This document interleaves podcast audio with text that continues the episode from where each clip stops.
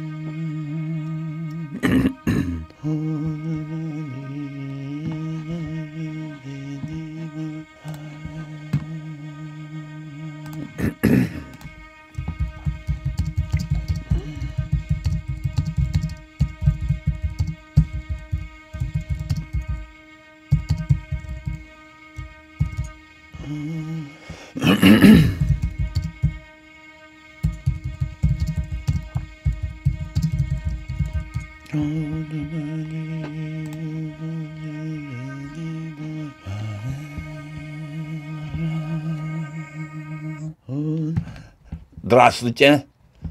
Али. Не, это у меня, это, это я, я включаю, я, я читаю молитву просто, я и врубаю там, и сижу, и, и мы сейчас тут занимаемся исихазмом, сихастические всякие практики делаем, и я такой, в общем, сижу на этом. так, все, две минуты, готов, две минуточки.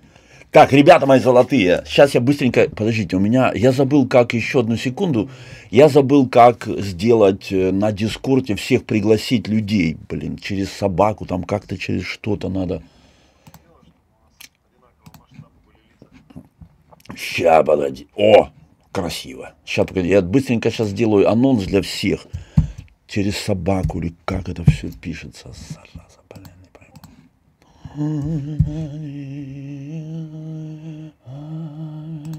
О, сейчас.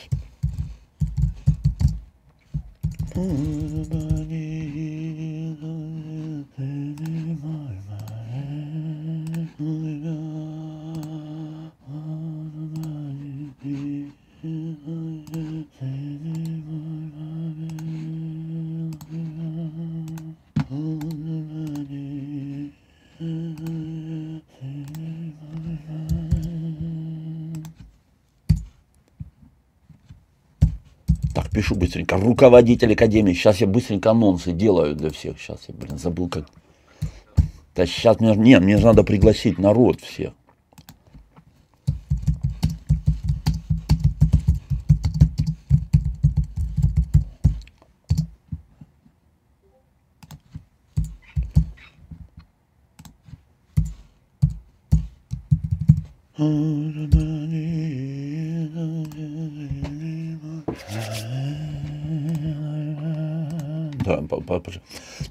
Ребята мои золотые, всем приветики, Николай Николаевич с вами. Значит, мы сегодня, сейчас, что так ярко у меня все. Значит, друзья мои, мы встречаемся ровно через одну минуту с вами и с нами на, вместе с нами какая мантра, какой страх. Не надо, погоди, мы потом поговорим по поводу мантры, которая убивает страх. Обязательно поговорим. Ребята, сейчас у нас анонс очень серьезный. У нас на встрече, прямо сейчас, вместе с нами, руководитель э, Академии э, ясного коучинга. Не просто я, ясного коучинга. Олег Матвеев, ребята мои. Ровно встречаемся, ровно через одну минуту. Собираемся через одну минуту здесь.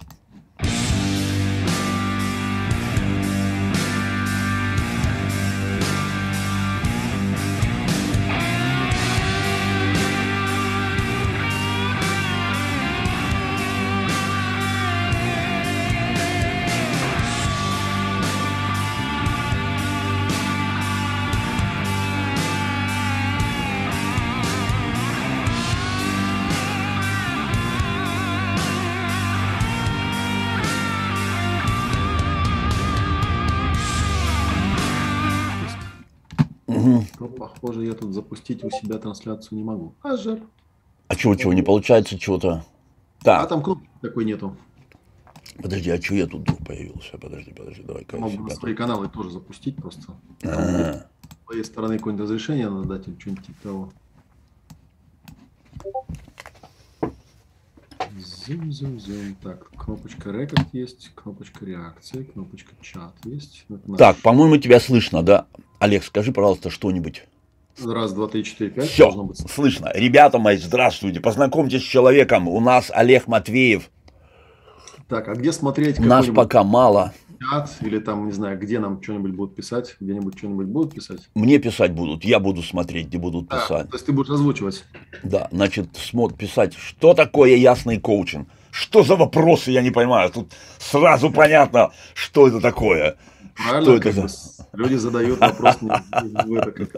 Ребята мои, все, все вопросы для вас. Значит, быстренько я расскажу, потому что я сам мало знаю Олега, но, значит, уже просто из того, что как судьба человека вначале забросила его на квантовую физику, с квантовой физики забросила потом в знание английского языка, да настолько хорошо, что он стал просто переводчиком, как называется, переводчик, который переводит моментально Синхронный, синхронный переводчик. Вот. А синхронных переводчиков его судьба перекинула. Сейчас он коуч, живет в Москве и коучит всяких разных людей, богатых людей в Москве, раскаучивает. Значит, Олег, скажи нам всем, пожалуйста, значит, я сейчас подожди, а что у нас так мало? Что такое? Что у нас так мало? Я, Олег, я тебе расскажу, что происходит у нас. Да? У нас где-то тут на канале немного людей, где-то там 200-300 э, человек. Но это такие люди, которые э, реальные практиканты, которые йогу видят не просто там асаны и в трусы вот эти обтягивающие, а реально такие практические навыки, пранаямы, банхи, там всякие кармы, люди, которые живут в разных-разных местах мира, от Дальнего Востока, Урала, Алтая, Италии, там везде-везде, но это практиканты. Мы в основном люди, которые практикуют, каждый делает какие-то там свои в общем, йоговские какие-то практики. Вот я то занимался пранаямами, то там мантрами пел и все такое прочее. Значит, сейчас вот я напал на исихазм и пою по много часов Иисусову молитву, разрабатывая вот этот резонирующий голос, резонансы в своем теле. Вот. И добро пожаловать к нам сюда, потому что если тут я буду задавать какие-то вопросы хулиганские, вы у меня смотрите, тут получите у меня. Олег, Привет. Хорошо, если будут задавать хулиганские, на самом деле. Это же хорошо, когда новые люди, которые вообще не в курсе, спрашивают по делу. Так, Просто вот если мне там Олег, дадут... так, так тебе видно? Смотри, вот так вопрос виден тебе? Вот я сейчас выставил. Ну, я, в принципе, открыл в Ютубе сам. А, например, по... ноковук какой-то спрашивает, что за ясный коучинг? Что это такое? Почему он ясный? Так, давайте с самого начала тогда начнем, да, раз мы совсем с вами не знакомы, вообще никак. Вот, поэтому я попробую объяснить прямо, так сказать, от печки, что называется, да, и так, чтобы всем было понятно, и чтобы никто не путался во всяких терминах. Да, вопрос номер один, как бы, да, то есть когда-то давным-давно, когда я решил э, какую-то начать свою школу, было это, наверное, лет, ну, больше 10 назад, я подбирал название. Как же назвать то, чем я занимаюсь? На самом деле, слово коучинг тогда вообще никто не знал, вот, если кто не в курсе, тут достаточно простая такая есть аналогия. Э, я в то время как раз вот до этого довольно активно работал переводчиком. Вот, а переводчик, вообще язык, как вы, наверное, знаете, да, язык, есть у переводчиков такая поговорка, язык – это не профессия. То есть должна быть какая-то специализация у переводчика. Ну и, соответственно, везде, где я ходил э, в разные агентства, там оставлял свое резюме, меня спрашивали, а на чем ты специализируешься, чем ты занимаешься, что тебе интересно, чем бы тебе хотелось заниматься. А интересовался я ну, скажем так, всем, что относилось к каким-то психологическим, духовным, эмоциональным, эзотерическим практикам. Mm, вот, соответственно, что? я как бы говорю, вот давайте мне, если кто там приезжает, какие-нибудь учителя интересные, я с удовольствием поперевожу. В принципе, не так важно даже, чем именно они занимаются. Мне просто интересно, ну, как бы двух зайцев догнать одновременно. То есть я как бы и попереводил, и потусил. Ну и, кстати говоря, отвлекаясь чуть-чуть в сторону, можно сказать, что, конечно, когда ты переводчиком работаешь с каким-то учителем, то это особенное переживание, потому что ты, во-первых, с ним все время рядом, во-вторых, ты пропускаешь через себя все, что он говорит, все, что он вещает, в-третьих, там, когда он работает э, там, персонально, индивидуально, это тоже как-то, да, через меня происходит, как правило, особенно, ну, в те времена, там, в конце 90-х, там, понятно же, что это все, ну, это сейчас там все более-менее что-то там по-английски говорят, да, тогда вообще никто ни на каком языке не говорил, я был такой уникальный перец, который умел там это понимать. Ну и плюс, естественно, свой, свой собственный интерес. И вот у меня было несколько клиентов, американцев, британцев, которые, когда я их спрашивал, как они себя ну, профессионально определяют, они говорили, ну вот мы коучи.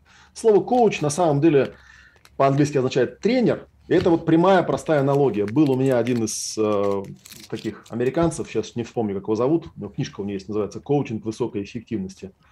И у него история была как, он себя считает одним из основателей э, вот того, что называется сейчас коучингом, классическим коучингом. И у него была прямая аналогия. То есть он работал в гольф-клубе, он был тренером. То есть он там с какими-то людьми занимался гольфом. А, а гольф это такая игра, знаете, где люди идут по полю, разговаривают там за какие-то свои там дела там и так далее. И он в какой-то момент понял, что можно тренировать человека играть в гольф, а можно тренировать человека там правильно мыслить, правильно действовать, да, задавать ему какие-то вопросы там, ну и всякое вот такое. И он как-то понял, что да, есть вот коуч спортивный, да, коуч, а есть коуч, соответственно, э, ну, я не знаю, как это правильно назвать, да, такой в области э, мышления, там, да, каких-то вот эмоций. И, собственно, они это сделали. Конечно, когда оно в русский язык попало, да, то есть кажется, что это какое-то отдельное слово. На самом деле, для человека, говорящего на английском языке, это слово никак не выделяется из общего потока. Ну, тренер. Ну да, да коучинг, коучинг, да. Бывает тренер в спортзале, бывает тренер вот такой, который занимается там эмоциями, мышлением, такими вот вещами. Вот. И как-то я подумал, прикольное слово, я его взял в название академии, да, называется Международная академия ясного коучинга, красивая получилась аббревиатура, «Маяк». Вот. Потом, конечно, со временем набежали всякие там эти инфо-цыгане, хер пойми кто, и все они стали называться коучами, но как-то обратно уже менять, ну там на какую букву это менять, я не знаю. Я на это дело там, кстати, много лет это обсуждали, типа давай заменим, назовем как по-другому. Я говорю, ну блин, ребят, знаете, я как бы в людях что ценю, да, если человек не дебил, ему, в общем, как бы нормально. Ему, он смотрит не на название, он смотрит на суть. Да, он может задать там парочку каких-то интересных вопросов и, собственно, выяснить, что это такое. А как это там называется, это, да мало ли как оно называется. Называется, называться оно может как угодно. Поэтому, в принципе, это вот как бы просто маленькая предыстория, откуда это слово само по себе взялось. Вот. Э, тем не менее, как бы, да, если вдруг я стал бы объяснять суть, да, то суть того, чем я занимаюсь, я определяю немножко по-другому. Я определяю да, вижу, там какие-то вопросы мелькают, я определяю э, названием таким «ясная практика жизни». Угу. Потому что основной такой э, посыл, который я вот в последнее время, ну, во-первых, я для себя как-то осознал, потому что у меня это как-то развивалось постепенно, то, чем я практикую. Честно говоря, я его ну, как бы, если бы меня заставили как-то классифицировать, ну, типа, ты себя к кому относишь, там, да, кто ты там, йог или там, кто ты, да, то у меня такой классификации, к сожалению, не получится, потому что я взял отовсюду понемножку, и мой посыл был немножечко с другого захода, да, то есть я, когда людям объясняю, я говорю, смотрите, я э, такой же, как и вы, э, на определенном этапе жизни столкнулся с тем, что есть огромное количество вещей, которых по абсолютно непонятной мне причине ни в школе, ни родители, никакие взрослые люди вас этому не учат, то есть не учат, как жить. И эти области, они начинаются, ну там, на самом деле, если начинаешь опрашивать людей, э, ну вот обыкновенных людей, там, что у вас болит, а, обычно там выделяются, ну, 3-4 области. Люди говорят, ага, типа, значит, хочу быть здоровым, да, и благополучным, хочу быть э, богатым, да, чтобы деньги там зарабатывать, э, хочу быть умным, ну, и еще там четвертая тема, там обычно про секс и отношения, да, что типа вот, да, хорошо бы еще, чтобы рядом был какой-то близкий человек, с которым не просто там, значит, как-то это физически взаимодействуешь, но чтобы какая-то душевная близость была. Ну, собственно говоря, берем эти э, темы, да, загибаем пальцы и задаем себе вопрос. И чему из этого на самом деле нас хоть кто-нибудь по жизни учил? Да ничему никто не учил. Ну и, собственно говоря, вот я из разных областей по кусочкам, по частицам какие-то собирал знания, какие-то собирал практики, и в итоге оно у меня как-то вот сварилось в некую свою практику, которую я, ну, честно, вот если меня честно спросят, да, как ты ее классифицируешь, я понимаю, что когда задают вопрос, что такое ясный коучинг, хотят, чтобы я сказал, там, типа, это там в рамках такой-то традиции такая-то практика. У меня, к сожалению, такого ответа нету, да, то есть я – это я, ясная практика жизни – это ясная практика жизни, да, на слово коучинг, если он вас раздражает, можете просто забить вообще и забыть его, да, Академия называется «Маяк». Ну, кстати говоря, если привязаться к слову «академия», да, академия, если вы не знаете, да, это было название сада у философа Сократа. У Платона, да, Платон. Да, он там гулял, да, со своими учениками, вот, и их коучил. Вот, что он делал? Он им вопросы всякие задавал, такие провокативные достаточно, да, которые заставляли человека смотреть на какие-то обстоятельства своей жизни, своих переживаний там и так далее. Вот, Сократа, соответственно, за такие вещи, в общем, не очень-то его полюбили. Вы знаете, чем все это закончилось. Но традиция, она сохранилась, и традиция, в принципе, если вот отвязаться от конкретной там школы или направления, есть такая традиция, да, то есть задавать правильный вопрос правильному человеку в правильном в правильное время, в правильном месте, так, чтобы он смог сконтактировать там чего-то. Да, Олег, извини, пожалуйста, можно тебе перебить? Слушай, вот ты же, ты же ну, в Москве живешь, да, и занимался коучингом среди московской вот этой вот публики, да, и ты говоришь, что они все вот разговаривают, и желание этих людей это там быть богатым, здоровым и все. А скажи просто, вот эти люди, действительно, они не задаются вопросом чуть-чуть там вообще там, то есть обычным философским вопросом, то есть, а подожди, кто я такой, что я тут делаю, буду ли я продолжаться после смерти, вообще, что за фигня происходит? Происходит, в чем смысл жизни. Вот такие большие-большие, большущие вопросы задают ли эти люди, или они действительно вот хотят либо чтобы у меня было, либо чтобы у меня не было. Вот как это? А, ну вот смотри, да, то есть вот как раз в этом месте очень четко видно, почему я вряд ли могу сам себя классифицировать как коуч, потому что когда я вот пару-тройку месяцев назад начал, у меня есть такой на моем канале, потом зайдете на YouTube, найдете меня, называется Э, серия называется «Ом-ответ». Ну, «Ом» – это моя аббревиатура, меня Олег Матвеев зовут, да, и поэтому я ее сокращаю. Что так получилось? Вот, называется «Ом-ответ». И у меня там был запрос, то есть я обратился к своим слушателям, к своим подписчикам, и я им сказал, слушайте, а мне вот интересно, вот как-то у меня там спонтанно вся эта вещь получилась, там, да, какой-то народ есть, он там у меня тусуется, вот у меня там на канале 14 тысяч подписчиков, да, причем я на канал никогда не накручивал, никогда ничего там не делал на нем специального. Видео у меня там, как правило, стримы, стримы по три часа. Мне все говорят, типа, Олег, да это никто не станет смотреть, это по три часа, там, ты что? Смотрят, нормально, тысячи просмотров там и так далее. Я к ним с запросом пришел. То есть я спросил, ребят, а вы можете вспомнить, вот до того, как вы там нашли меня или нашли какую-то практику, до того, что вас сильнее всего беспокоило? То есть какие у вас были, ну там по жизни такие, да, глобальные вопросы и там, что вас там парило там и так далее. Вот. И, соответственно, вот сейчас э, буквально вчера был эм, очередной там стрим, эм, он там два часа с лишним шел, э, и он был одиннадцатый по счету, вот я могу тебе прям проговорить. И, собственно, ну, мне там куча народу написала ответы, и я эти ответы так сгруппировал, и вот можно прям по заголовкам идти и смотреть, давай, да, о, чем, давай, давай. о чем они мне там говорили.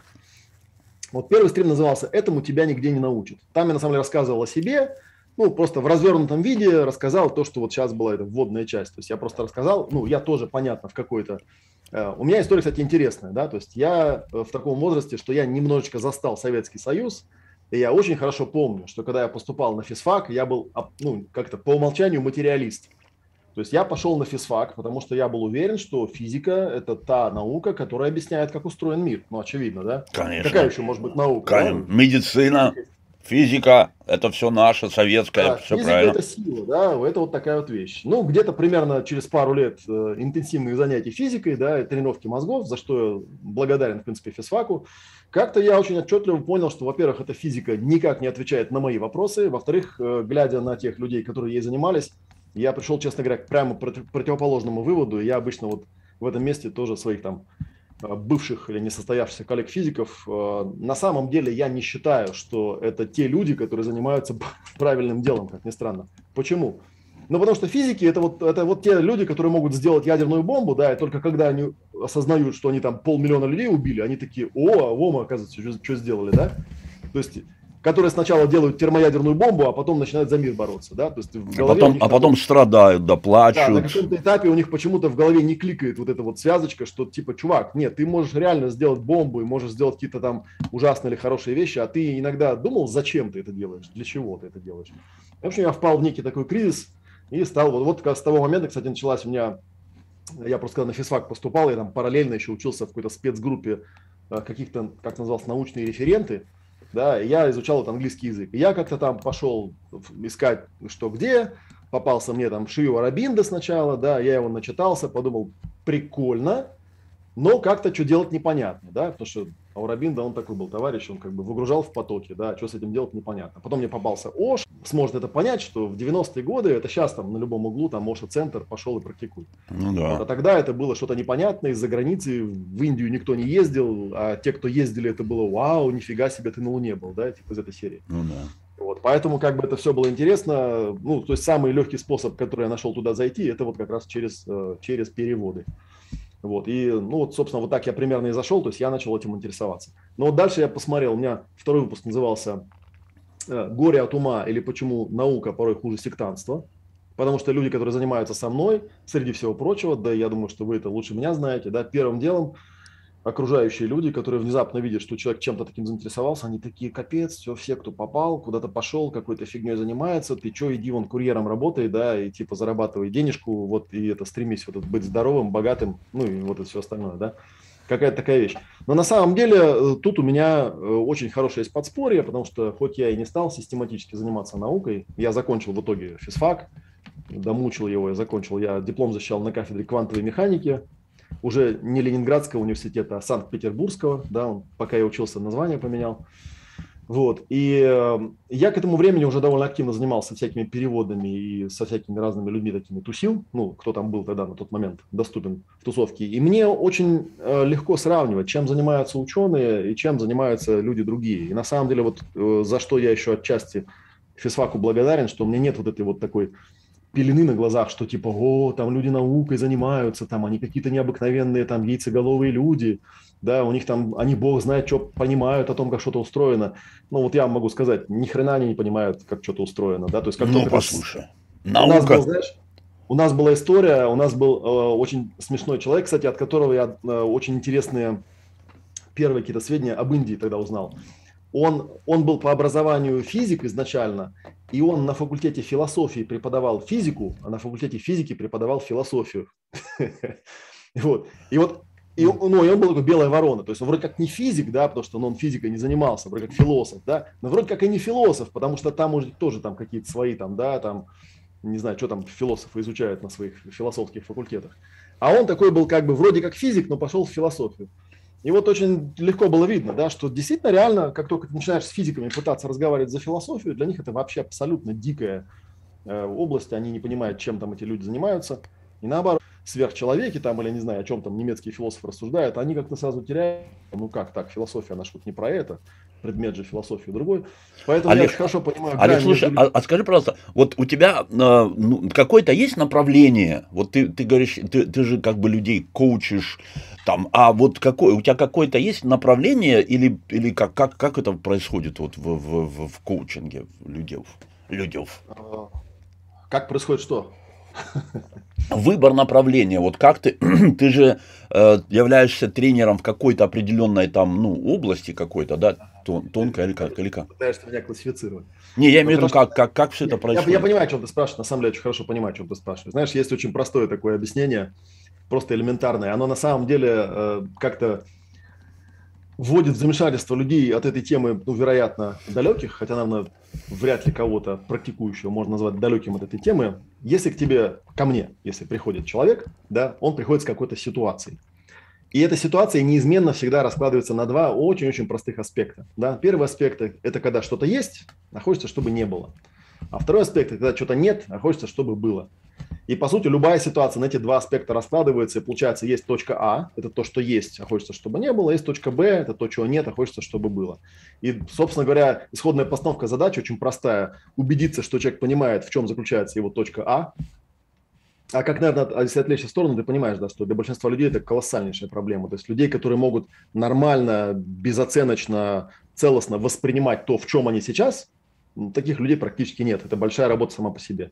Ну и вторая часть тоже, да, когда человек формулирует, что он хотел бы, чтобы было вместо того, что есть. Это тоже большая работа. А дальше, собственно говоря, вся техническая задача заключается в том, чтобы э, понять, э, как этому человеку с его имеющимися ресурсами, с его имеющимися знаниями или отсутствием таковых из точки А попасть в точку Б. Вот. А это, ну, собственно, вот в этом все искусство. То есть как можно... Но мне все равно, мне все равно тяжело, я тяжело что-то это разберу. То есть получается, что э, задача коучинга просто выслушать человека, да, ты садишься, человек тебе рассказывает, и ты, и ты э, ему даешь такие прямые пути к достижению либо к цели, либо как избежать того, во что он влип. Ну, смотри, я сейчас попробую объяснить, хотя это, конечно, да, тяжеловатая тема. Это проще, знаешь, мне тебе провести какой-нибудь сеанс просто, да, и тогда. А, идея какая? Она а, тоже может быть не очевидная, но довольно-таки простая, да? Знаешь, есть такое известное выражение карта – это не территория. Слышал когда-нибудь? Ну, я не слышу, ну да, ну, ну а, понятно. Ну да, да, не слышал, видишь. Вот видишь, а у меня это одна из основ. А, Жил-был когда-то, очень много лет назад, почти сто лет назад, был такой гениальный человек по имени Альфред Коржибский. Он изначально был там подданный Российской империи, потом стал американцем. А, он написал такой фундаментальный труд под названием General Semantics, общ, общая семантика. Вот, где он попытался изложить, в чем, собственно, заключается познание мира для любого человека, вот в самых общих терминах, то есть как человек познает мир. И если вот говорить его терминами, грубо говоря, есть территория, да, вот какая-то неизвестная территория, это может быть любая территория, это может быть внутренний мир или внешний, там все что угодно. И есть э, карта, то есть это то впечатление, которое у человека складывается о том, что за территория перед ним находится. Ну, или вот сейчас попробую еще проще объяснить, да? Вот смотри, если мы посмотрим, попытаемся направить внимание на тот мир, который нас окружает, ну, очевидно, что в нем бесконечное количество реальностей, параметров, уровней. Вариантов, да-да-да. Ага. Бесконечное количество, да? Что, собственно, приводит нас к неутешительному выводу, что, вероятно, с учетом бесконечности этого мира, мы вряд ли сможем взаимодействовать непосредственно с бесконечным миром. Он же бесконечный, да, у нас просто ресурса не хватит. Поэтому, естественно, каждый человек, он из этого бесконечного количества, э, всего бесконечное количество параметров отбрасывает, оставляет конечный. И вот эта конечная совокупность того, что осталось, называется карта. И один из э, основных постулатов общей семантики – это то, что карта – это не территория. То есть нужно понимать, что если ты находишься, ну, если ты считаешь, что мир устроен каким-то определенным образом, это всего лишь навсего твоя карта о том, как он устроен. А реальный мир – это реальный мир, он отдельно. Но это, это, это разные, разные Олег, уровни это, это мы говорим об вот этом термином, который называется квалия, да? Это ты сейчас о квалии как бы говоришь, да? Или карта включает в себя квалию тоже, да? Или квалия ну, это и есть ква- карта, или в семантике квалия это карта, или, или как? Или, или карта это часть квалии, это как? как? Что такое квалия? Квалия это все мои вообще вот начиная с детства, все мои познания, мой язык, вообще все то, что я где-то когда-то видел, вся, короче, вот... Ну, зависит от того, какую тему мы берем в работу. Зависит от того, какую тему мы берем в работу. Ну вот когда по, под словом... Смотри, вот если, как... если я попробую, исходя из этого простого основания, объяснить, что, что происходит у человека, то есть а, если человек в жизни сталкивается с какой-то ситуацией, то есть с несовпадением желаемого и действительного, то проблема, очевидно, не в мире, проблема, очевидно, в его карте. То есть у него в карте что-то там не прописано, не, до, не добрано, не до, ну, в общем, каких-то пути там отсутствуют. И ему нужен какой-то метод, да, как эту карту сделать такой, чтобы он по этой карте мог из точки А в точку Б попасть. возвращаясь к предыдущему вот этому описанию, да, то есть ему нужна карта, как из точки А попасть в точку Б. Угу. Если у него в этой карте достаточно всего, то, собственно говоря, ему и незачем куда-то там обращаться. Ну, под картой же ты понимаешь и какие-то практические шаги, да, чтобы человек сделал вот это, вот это, вот это, вот да, это, вот. То, что есть. Все, что человек считает нужным сделать, предпринять, почувствовать, ощутить для того, чтобы попасть в желаемое состояние. Ага. Вот. Ну, собственно говоря, э, теперь обратно еще один шаг делай назад, как бы, да, то есть и тогда объяснение заключается в том, что собственно говоря, большинство людей, они не очень хорошо осознают, в чем заключается их карта. И первый шаг – это всегда это понять, а как вообще этот человек воспринимает окружающий его мир в контексте данной конкретной ситуации, с которой он пришел. То есть что вообще он представляет об этом мире. Фига себе. Нифига себе, да. Ну вот смотри, я могу... Ну это вообще, это пипец. Это получается... простой пример. Смотри, Ща. вот допустим, да, мы когда с тобой разговаривали лично, да, мы говорили про психосоматику, что одна из тем, которых, э, ну, которые я касаюсь, это психосоматика. То есть там в определенной тусовке я известен как, как специалист по психосоматике некой, да. Там неважно даже из какого то источника был, не суть. А что, что мы имеем э, в данном реальном мире, да? То есть мы имеем э, так называемую официальную медицину, Официальная медицина делает одну радикальную ошибку, очень важную ошибку, да, потому что поскольку на свете существует наука только одна, настоящая наука, эта настоящая наука называется физика, а физика – это наука о материальном мире. И она как бы считается авторитетной наукой, да, поэтому некоторые даже не осознают того факта, что когда они говорят наука, они имеют в виду физику. И поэтому, когда медицина пытается заниматься ну, исцелением, они занимаются физикой, по сути. То есть они говорят, человек – это кусок мяса, у которого есть там что там, химикаты, какие-то процессы там и электричество. Да, вот мы это, собственно, и лечим, да. Ну, как да. один, э, один мой учитель пошутил горько, да, в общем, в медицине есть всего три метода. Резать, сжечь и травить. Собственно, mm. и все. Потому что человек воспринимается как физико-химический объект. И вот эта радикальная ошибка именно в этом и заключается, что медицина пытается притворяться наукой, а быть наукой означает быть физикой, а быть физикой означает воспринимать человека как просто тело, кусок тела просто, и все. Да? И в этом плане, да, если ты у врача спросишь, а чем, собственно, труп отличается от живого человека, он тебе начнет, опять же, объяснять в физических терминах. Ну, типа, тут вот у него шевелится, тут вот у него что-то... Говорит, подожди, не... Электричество не есть, а тут электричества да. нет. Жизнь да. что такое, как бы? Чем вот человек, который умер секунду назад, отличается от человека, который еще живой? Чем он отличается? Где жизнь-то, на в чем заключается? А он тебе опять начинает про физику рассказывать.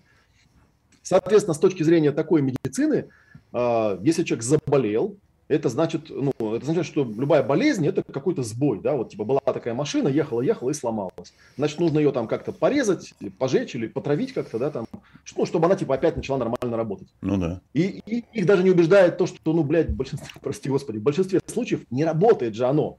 То есть любой человек, который когда-либо серьезно чем-то заболевал, очень быстро приходит к очевидно наблюдаемому факту, что никто из врачей, к которым он обращается, толком ему не может сказать ни чем он болеет, ни почему он болеет, ни как это исправить тем более, да, потому что в медицине отсутствует знание о том, что такое здоровье.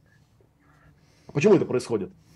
Не, ну сейчас мы, не, не, ну сейчас, сейчас-то наконец-таки там где-то 67 -го ну, да, года мы да. уже, мы уже включили в здоровье, сейчас уже вроде бы сформулировали вот где-то в 2000 году все-таки, что такое здоровье, и сейчас наука описывает здоровье, это не только как отсутствие патологии, но это социальное, ментальное здоровье тоже, типа вот там три, три здоровья, и физическое, и социальное, и ну, ментальное. Же, да, есть э, мы просто сейчас немножко про другое говорю, а про то, что хорошо, мы можем можем даже дать определение здоровью, но это не избавит нас от того, что если у нас идет какое-то отклонение, то, как в известной притче про Хаджуна Средина, да, они начинают искать там, где светло.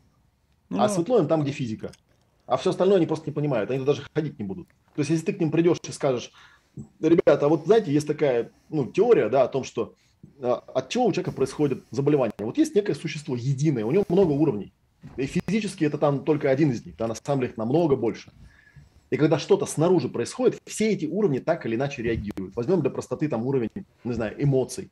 Что такое эмоции? Покажите мне прибор физический, которым можно измерить эмоцию. Есть такой прибор? Нет такого прибора. При этом каждый человек чувствует любую эмоцию, да? Странно, мы ее чувствуем, измерить не могут, поэтому говорят, ну, эмоция – это выражение на лице, якобы, да? Ну, типа, потому что можем его как-то измерить. Но это же чушь. Это так же, как сказать, что, я не знаю даже с чем сравнить. Ну и типа вот представьте себе, да, что, например, какое-то так называемое заболевание – это всего лишь биологическая адаптация данного конкретного организма к какому-то эмоциональному состоянию или событию, которое с ним произошло. То есть как бы сначала происходит это событие, а потом уже тело как-то реагирует на него.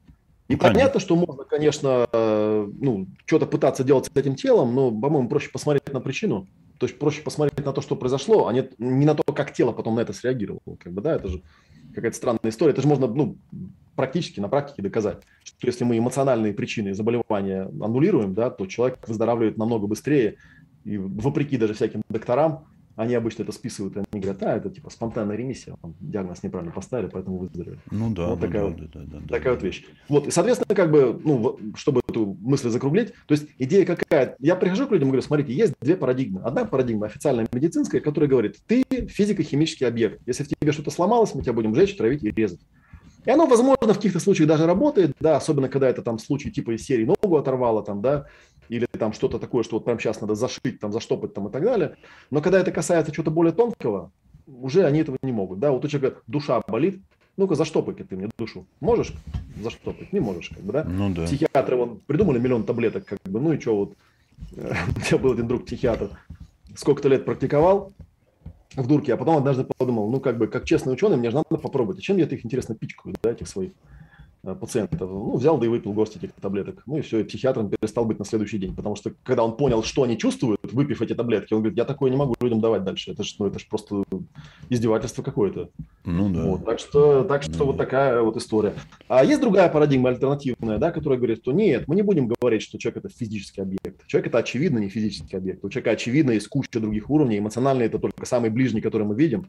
Там есть еще и ментальный, духовный, там, ну и так далее, да, там это, я думаю, ты лучше меня знаешь, какие там уровни бывают, и на каждом из этих уровней может быть какая-то причина того состояния, которое присутствует у человека в теле. Почему вы в это, ну, хотя бы просто на уровне парадигмы не берете в учет, просто не пытаетесь туда посмотреть? Почему, когда человек приходит, вы не, не спрашиваете у него, что случилось, вы не спрашиваете, о чем он переживает, вы ему просто тупо предлагаете операцию или там таблетки, или давайте вот сейчас облучим каким-то лазером тебя, да, и все у тебя пройдет. Ну как оно пройдет-то? Это же как бы последствия уже, а не причина. Ну, ну да, ну да, ну да. Слушай, вот, интересно... Поэтому, да, ну, возвращаясь да. вот чуть-чуть, чтобы закрутить мысль, да, поэтому я говорю, что вот наука, да, хуже сектанства, она, то есть сейчас в данный момент я вижу вокруг очень сильный такой конфликт между этим, потому что есть достаточно много людей, которые ну, не знаю, как это, чтобы не было пафосно назвать, назовем их пробудившиеся, да. То есть есть куча людей, которые как бы ну, на своем просто опыте, там каком-то, иногда травматическом, иногда очень травматическом, просто поняли, что что-то физика не работает, да, то есть надо как-то дальше идти, глубже смотреть, что там за пределами всего этого находится. А, и этим людям тоже нужно дать какую-то, ну, то есть какую-то парадигму, сказать, что, ну да, с точки зрения вот этих вот товарищей, которые говорят, давайте всех поголовно вакцинируем, а ты им говоришь, ну, ребят, а не работает же вакцина, ну же видно, нет? Они такие, ну и что, а все равно вакцинируем, давайте детей будем вакцинировать, давайте всех будем вакцинировать, давайте вообще всех зальем тут вакцины как бы. Так она же не работает. Ну не работает, а мы других методов не знаем, мы ищем там, где светло. То есть мы вот придумали себе историю, что, ну, наверное, решается вот так. И никто не смотрит, что, ну, ребят, ну, тут же есть другие уровни. Вообще с других уровней можно посмотреть, вообще с другой стороны посмотреть. Вот, поэтому, вот, а если дальше пойти по темам, да, там вот, смотри, как раз написано, кто я такой на самом деле, ага, вот. развитие, прояснение отношений, не помню, не понимаю, туплю, я, не я, мое, чужое, э, робость, стеснение, страх людей, деньги, работа, востребованность, переживание, расстройство, дисбаланс, сложности, зависимости, безвыходность, и вот последний был э, стрим, назывался «Цели, предназначение, мотивация». Довольно интересно получилось.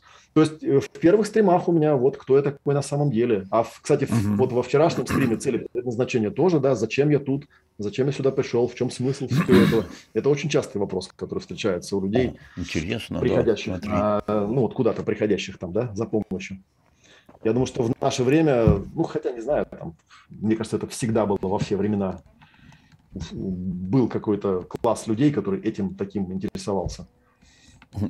Олег, слушай, тут пару, пару, вопросов, пару вопросов надо ответить. Потом, во-первых, тут спрашивают срочно кто-то, есть ли какая-то мантра, которая убивает страх, очень надо. Дружище, мы уже говорили о том, что если ты хочешь быстро остановить работу мозга, ума своего, чтобы у тебя просто выключился ум, пожалуйста, сделай капалабхатти.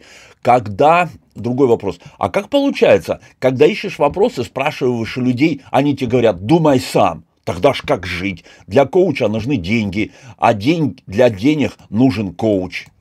А? Как вот получается? Как так получается? Как жить? Потому что, чтобы коуча, значит, взять на работу, нужно деньги. А чтобы деньги заработать, надо коуч. Как вырваться из этого ужасного цикла?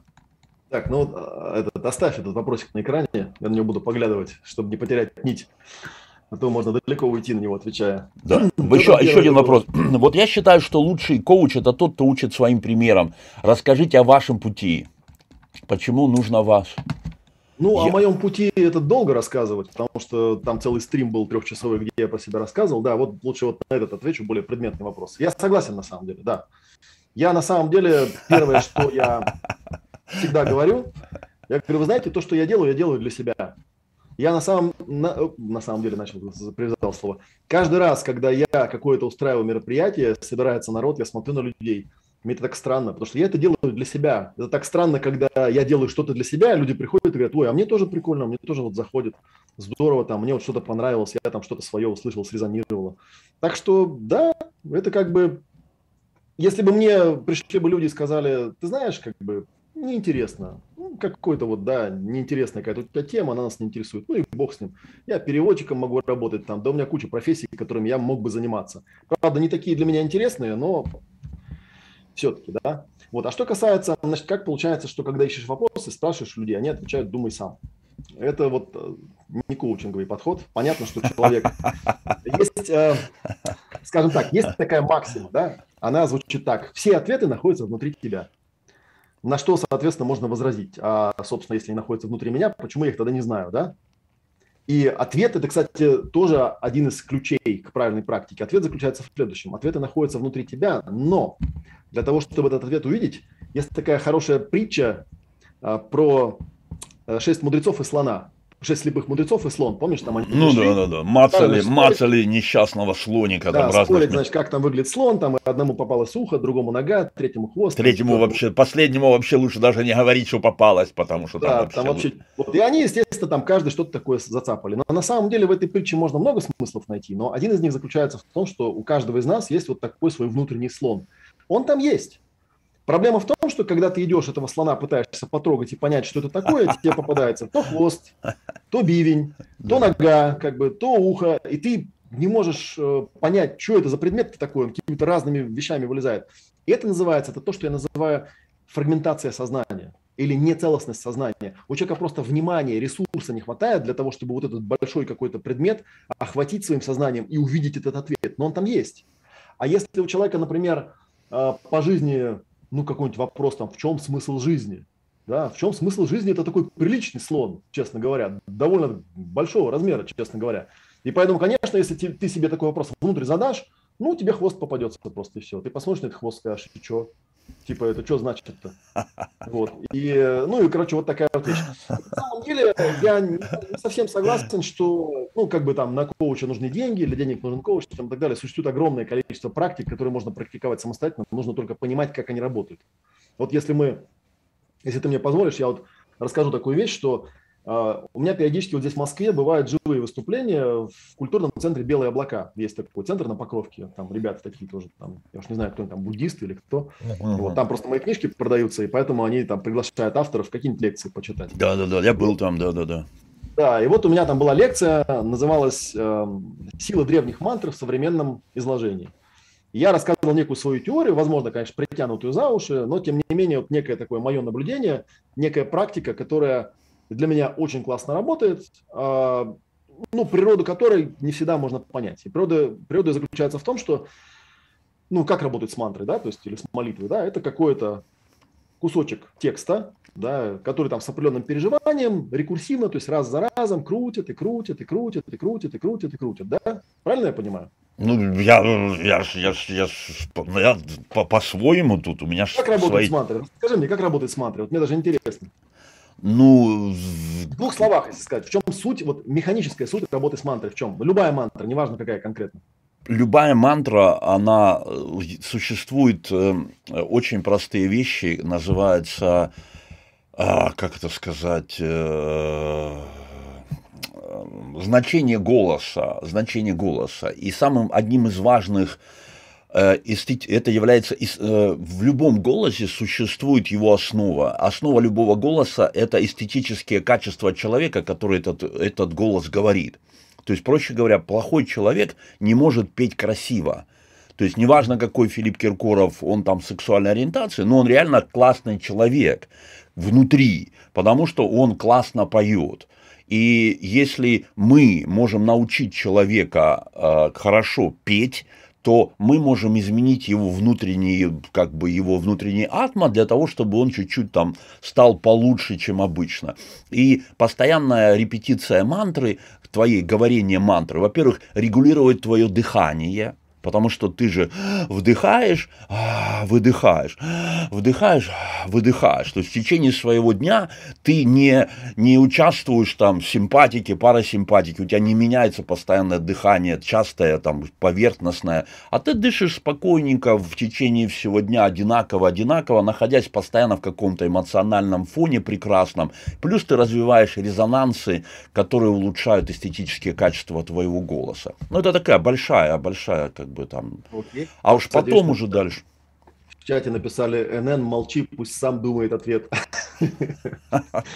Сейчас буду думать ответ. Смотри, как это выглядит для меня. Вот, кстати, интересный момент, потому что это можно соединить. Для меня любая мантра – это настройка на какое-то конкретное переживание, которое повторяется раз за разом. То есть оно раз, два, три, четыре.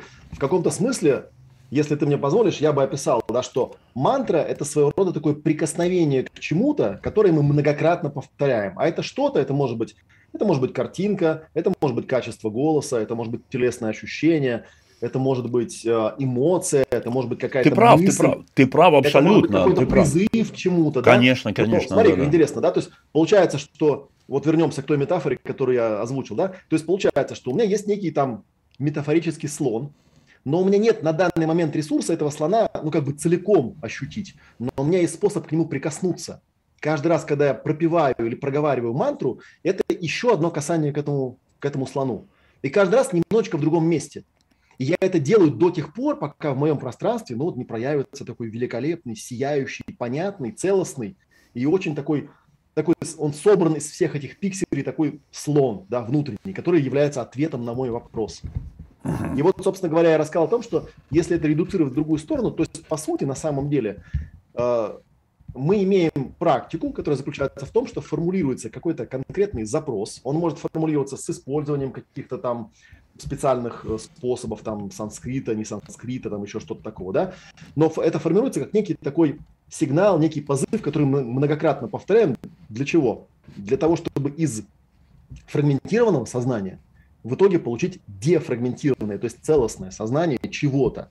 В зависимости от того, на что эта мантра направлена, то есть, ну, там у нее задача, у каждой же мантры какая-то есть, да, то есть она же зачем-то, вот на это оно и направлено. Когда я из вот этих маленьких прикосновений, из, ну, у меня там не шесть мудрецов, у меня их там, не знаю, тысячи, да, этих мудрецов, и каждый из них в каком-то месте прикоснулся, и каждый из них что-то понял. А теперь моя задача собрать это воедино.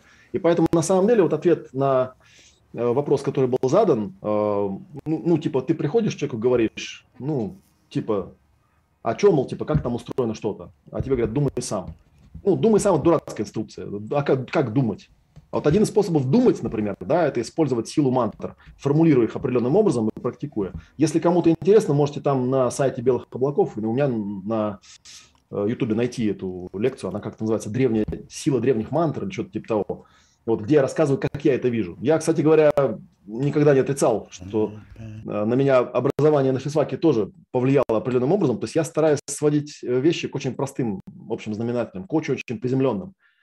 Именно э, на уровень простой, понятной, пошаговой практики. Вот чем меньше там всякого словоблудства, чем меньше всякой там шизотерики и вот этих каких-то объяснений вот таких вот, да, которые нужно как-то принимать и верить, чем больше там просто конкретной практики, делай раз, делай два, делай три, тем лучше для меня. Ну, как например, вот на, например. Я просто человеку, человек, который ко мне придет и, и скажет там, типа, как устроено что-то, да, то есть я попробую сформулировать с ним правильный вопрос, ну и дальше мы с этим правильным вопросом будем работать определенным образом достаточное количество времени, чтобы он получил... Ну вот эти практики, Олег, о которых ты говоришь, они включают в себя что? Это какие-то Ну, не знаю, потому что мы, мы как бы вот эта вся бригада, которая тебя смотрит, они как бы хатка-йогины. Они там то дышат, то, то нос чистят, то там на уле делают, то там сидят в каких-то позах, медитируют. Или ты имеешь в виду какие-то другие практики? И еще вот тебе вопрос. Потом вот уже готовый тут на экране ждет тебя. О каких практиках идет речь? То есть у коуча есть какие-то свои там практики, или ты используешь какие-то известные практики, хатковские, там какие-то, не знаю, там тантровские, как это все происходит? У меня есть всего понемножку, на самом деле, зависит от того, с каким запросом человек пришел. Тут, опять же, видишь, э, я понимаю, что хочется очень классифицировать и как-то... Ну, возьмем, для примера, да, вот я сейчас сидел перед тем, как у нас прямой эфир начался, я сидел и составлял тут э, текстик для ближайшего своего ретрита, который на Новый год будет со 2 по 10. А, а ретрит называется «Ясная практика пространства и точки зрения». И я сидел, составлял э, описание, да, там вот получилось 11 разделов у меня всех этих разных, да, каждый раздел содержит по несколько техник, и эти техники, они могут относиться к чему угодно. Конкретно в этом ретрите, например, да, если мы берем там первый раздел, он там связан с телом, с ощущением тела, с ощущением габаритов тела. Есть такая идея, по-моему, я даже с тобой проговаривал, да, что есть такая вот теория, что все проблемы у человека от того, что он недовоплощен, от того, что его тело, как физическое проявление, как физический аватар в этом мире, не синхронизирован на 100% с какими-то высшими уровнями, высшими энергиями, э, ну и поэтому типа все как-то наперекосяк выходит, поэтому человек болеет, поэтому он там иногда не может найти ответы на какие-то вопросы, поэтому он не может проявить себя в полной мере, поэтому чувствует какую-то свою неполноценность и так далее. Начинается это с тела всегда. Потому что, как я иногда на семинарах шучу, Вообще все мои семинары предназначены для людей, у которых есть физическое тело. Физическое тело есть у всех присутствующих, очевидно, да? А те, которые пришли в тонких телах без физического тела, они, очевидно, денег не платили, поэтому мы их можем скинуть, скинуть как бы из расчета. Хотя они, наверное, тоже что-то полезного могут получить на этом семинаре. Вот, начинаем с тела. И мы можем сделать вполне конкретные вещи. Я даже не знаю, как это в двух словах описать, потому что для меня это тоже иногда большая проблема. То есть донести до людей, а, что за практика. Они все очень простые. Вот если я беру этот ретрит, а, то ну, я могу рассказать, как выглядит, например, первый процесс, просто что там конкретно делают. Но от этого легче никому не станет. Потому что, как бы я скажу, ну, мы берем и делаем вот это. Мы это делаем, там, не знаю, 40 минут, и в конце вы получаете какой-то инсайт. И, и люди, которые этого никогда не станут делать, они скажут, да ну херня какая-то, мы этого делать не станем. Но речь идет об ощущениях человеческих, правильно? О том, что люди к тебе пришли, потом они сделали какую-то практику и получили новые ощущения, которые они, которые ощущения, которые до этого не получали. Так получается? Как, как это происходит? Да, да, смотри, опять же, да, можно помнить вот эту из точку А и точку Б и добавить еще один элементик, это со временем сформировано очень компактно. Если мы человека и попробую а, опять, что означает, что человек в данный момент бывает. То есть а, experience можно какие-то понятные разложить. Олег, дружище, что-то ты стал у меня как робот разговаривать. Что-то плохо у тебя. Наш, да, что-то со звуком стало. Сейчас посмотрим. Опять, знаю, да, какой-то электро, элек, электронная какая-то, электронные там какие-то звуки. Что-то очень... Нормально, как обычно. Раз, раз, раз. Нас нормально слышишь? Не, не очень. Ребята, как вы, нормально или нет? Потому что у меня ненормально. У меня как будто бы, как будто бы это самое... Звук пишет. Звук тормозит, что-то звук тормозит. отвечает. Да нет, все выключено. Сейчас нормально? Тоже по-прежнему так же, так же не очень. Ну, не знаю, я про скорость звука у меня работает. А ты единственное, что мы пошли, мы зашли в опасность, как бы рассказали. Да, я сразу раз. YouTube, и YouTube решил сразу, значит, накинуть, накинуть да? сети на нас, в общем. Майор сразу решил подслушать секретную тему в матрице. Ёлы-палы, так что делать? Ладно, прервались. А, про переживание. Да, очень простая история. Она может быть особо там продвигает там для людей с более тонкими носами позвучать грубо. Но все очень просто. Скажем, э, берем нежелательное некое Человек э, боялся, вопрос был про, про как работать со страхом. По-моему, такой был вопрос. Вот смотрите, каким страх. Да, вопрос был по поводу, там, есть ли какая-то, в общем, как, как-то э, быстренько-быстренько видно у человека какие-то проблемы там прямо сейчас. Да, да, есть страх. Как я работаю сам? Очень просто. Говоря, так, видео надо, надо у меня, это может быть, да, если я устрою YouTube, может запуститься. Здесь у меня просто параллельно еще работает. Может, а, буду отвлекаться, там, там в чате пишут. Олег, слушай, ну правда, что-то зависает. И, и у меня вдруг стало тоже зависать. Что-то у меня тут тоже подзависло. Может быть, это с моей стороны какие-то бока? Елы-палы. у меня вот скорость нормально. Нормально. У меня тоже вроде кабель стоит, но что-то все равно очень медленно. Елы-палы. Начинается что, ну, И потом тут... оно же работает, как бы, да. Глянь, я, я тут туплю тоже, у меня, короче. О, сейчас, сейчас вроде нормально. Что такое? Что происходит? Непонятно вообще. Нет. Зависалово. Может, это зумом? Может быть, это зума? Зумовская? Может, это зум разничает. Так может, ну его нафиг зум. Пошли, пошли к нам в этот, в, в, к нам в, в Дискорд. Подожди. Пошли. Подожди. А сейчас, подожди, сейчас, сейчас, сейчас. Что такое? Что происходит? Бля. Реально стал видно, да, вот я вижу это видео. Просто все, короче, зависло. Так у меня и Дискорд тоже подвис. Блин, что такое? Что происходит? Может быть, там эти какие-то, блин... а сейчас тут вроде вышло нормально все. Елы-пал, да что-то. интересном месте. О, сейчас тоже, сейчас нормально стало. Наверное, знаешь, я открыл Дискорд, и у тебя, наверное, тоже... Ты закрой тогда Дискорд, закрывай, потому что он жрет, наверное, э, ресурсы. Так, Дискорд у меня открыт, да, это правда. Закрывай его, все, мы тогда будем тут в этом, в, в, в этом, в зуме сидеть. Сейчас я посмотрю, что еще у меня тут. Телеграм открыт. Сейчас я позакрываю тогда лишнее, да. Да, давай, давай, давай. Слушай, а вот еще вопрос тебе уже, уже готов новый вопрос. Чем работа с коучем отличается от работы с психологом? Да я, думаю, я думаю, ответил. ну да. Тут уже следующее задают. Ну да, что тут сейчас накидают, тут куча будет тебе. Что-то нас, что-то нас мало сегодня, я не пойму, что такое, где народ. Я вчера тоже что-то как-то это самое. Так, все нормально заработало? Да, Скажите, сейчас нам... нормально, да, сейчас очень хорошо. Ну, видимо, что-то в, компе что-то подтягивал. Может, правда, дискорд был. Страх. А, вот, я вот, закончу все-таки мысль, да. да, это вопрос. Вот по поводу страха. вопрос про страх. Да, ну, смотрите, да. Начнем, опять же, с, с того же, с чего я стартовал. Как бы, да, есть некое нежелательное состояние и желательное состояние. Точка А и точка Б. Человек хочет из точки А попасть в точку Б. И в точке А у него страх. То есть у него в точке А страх. И, кстати говоря, если бы я работал с человеком в сессии, да, первым делом я бы у него спросил, не что он хочет с этим страхом делать, а что он хочет вместо этого страха получить.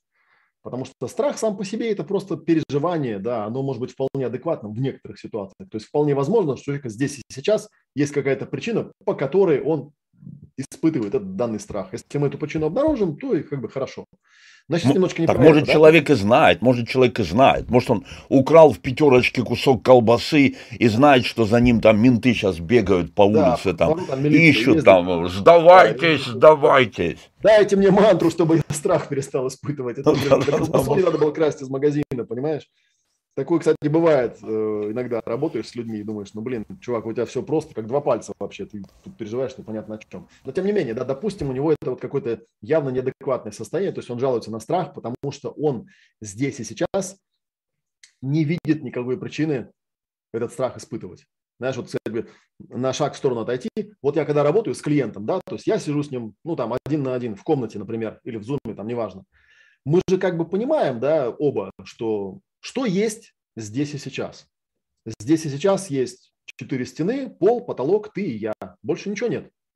Нет ни этих там страхов, ни этих людей, которые тебя обижали, ни этих там переживаний, ничего этого нет. Здесь сейчас ничего нет. Так откуда они берутся тогда? Ну, очевидно, откуда-то подтягиваются, да? И э, классификация очень простая, да, то есть первая вещь, когда человек что-то боится, как правило, у него есть некий образ в голове, то есть есть какая-то картинка, он может ее не осознавать, но она, как правило, есть. То есть, например, если человек боится, я не знаю, там, пауков, к примеру, да, то для того, чтобы у него этот страх пауков активировался, нужно ему этого паука или увидеть, ну или представить.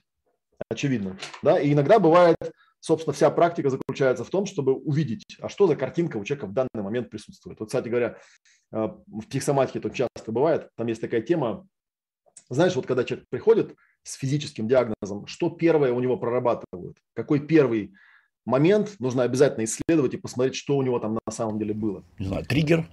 Не триггер, который, нет? Нет, проще, нет. Это момент, это называется конфликт постановки диагноза. Это момент, когда врач сообщает больному, как называется его заболевание. Потому что у большинства людей это самое травматическое переживание из всей его болезни. И очень часто ну, да. бывает, что заходит здоровый, а ему говорят, а у вас там вот это вот, да, на латинском языке. Выходит, все, до свидания. Да, Почему? да, да. Потому что да, в момент, когда он слышит диагноз, у него в голове возникает картинка, ну, типа, я в гробу, мне капец, ну, как закажете. Да, да, да. да То есть да, это первая картинка паука. Второе, если у тебя возникла картинка паука, что первое реагирует в этом реальном мире? Эмоции. Конечно, эмоции. Тело реагирует.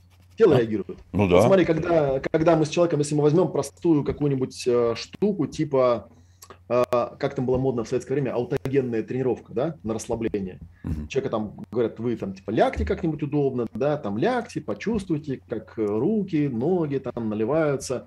Обычно инструкция проговаривается теплом и тяжестью. Да, да, да, да. Даже есть такой термин тепло и тяжесть. Это то, как человек ощущает расслабленное тело. Это, знаешь, есть такая э, тоже интересное такое упражнение, когда я на лекциях часто его делаю. Говорят, смотрите, вот сейчас можете, кстати, прямо сейчас его сделать. Садитесь просто да, на стульчике, вот там, где вы сидите, закрываете глаза. Задание очень простое. Почувствуйте свое тело. И когда люди почувствуют свое тело, задается такой вопрос. А что вы на самом деле почувствовали? Ну, по чесноку-то. Вот когда вы с закрытыми глазами сидели, вы что mm-hmm. чувствовали? Ну и прикол заключается в том, что ну, у нас все люди образованные, они, понятно, там в атласе видели, что тело состоит там, из костей, там, мышц, всяких там вен. Ну так-то, по-честному, вы же этого ничего не чувствовали. Ну да вы чувствовали тепло и тяжесть, правильно? То есть вы чувствуете, что, ну да, вот есть какой-то объект, у него какая-то масса есть, он какой-то тяжеленький, да, ну и тепленький, ну, в хорошем случае, да. В некоторых не очень хорошем случае, да, у него что-нибудь холодненькое было. Вот ну, тепло да. и тяжесть. И вот в идеале в расслабленном состоянии, если опираться на опыт всяких аутогенных тренировок, у него вот это вот э, ТТ, тепло и тяжесть, ну, как-то по телу более-менее равномерно распределено. То есть, как правило, человек вот это тепло и тяжесть чувствует в объеме тела, ну, плюс, может, еще немножечко там вокруг. Угу. И вдруг паук появляется, да? Что с этим теплом и тяжестью происходит? Исчезает. Да, то есть где-то становится густо, да, то есть там, хоп, что-то там в манипуре напряглось, да, там заело сразу, потому что страшно, а руки ноги пропали куда-нибудь, да, то есть там все пропало, то есть все куда-то там переместилось. Это называется телесное ощущение. Это, собственно, второй, второй э, элемент переживания. То есть первый – это картинка, второй – это телесное ощущение. И тело, как мы знаем, тело помнит все. Все, что с ним происходило, вот там с перинатального периода, там все прописано, все тело прекрасненько помнит, можно только догадываться, что там записалось и что там с нами происходило еще до того, как у нас тут что-то более-менее стало соображать. А, ну, два элемента – картинка, телесное ощущение. Следующий элемент, кстати, интересно, что его мало кто выделяет как отдельный элемент. Следующий элемент – это эмоция. Вопрос на засыпку. Чем эмоция отличается от телесного ощущения? Ну да. Я думаю, я думаю, что в начале, в начале возникает эмоция, а затем уже возникают телесные ощущения. У нас О, так. Возможно, у нас... Чем эмоция отличается от телесного ощущения? Ну, это разные вообще, э, потому что наши телесные ощущения, они же зависят от частоты глубины моего дыхания, о том, э, какие эмоции я испытываю. Если я испытываю ощущение там, «А, добра, когда мне там дарят миллион долларов, «А, я дышу совершенно по-другому, у меня поза по-другому, у меня там дыхание по-другому по-другому. Когда я злюсь, я дышу по-другому, у меня поза, у меня все-все-все по-другому. Тело, ну да. Ну, вот, на самом деле, видишь, на самом деле я могу, вот видишь, у меня в ясной практике все очень ясно. Эмоция от тела, от телесного ощущения отличается очень простым критерием. Если у меня есть телесное ощущение сейчас в данный момент, ты его почувствовать не можешь если только ты особым образом не войдешь там в рапорт какой-нибудь, да, то есть вот что-то такое сделаешь, такое гипнотическое. Но, как правило, да, ты сейчас не можешь определить, вот я чай пью, он горячий у меня или холодный. Это мое телесное ощущение, потому что это мое тело. Ну, а да. если я эмоцию испытываю, другое дело. Если я злиться начну, или печалиться, или радоваться, ты сразу почувствуешь. То есть получается, что эмоция – это некая энергия, очевидно, да, которое передается как-то через расстояние другим людям. Причем самое удивительное в этом всем, да, что даже когда мы с тобой там, ты вот там, где ты, а я там, где я, и при этом все равно эта энергия каким-то образом передается. То есть она, очевидно, не совсем из этой физической вселенной.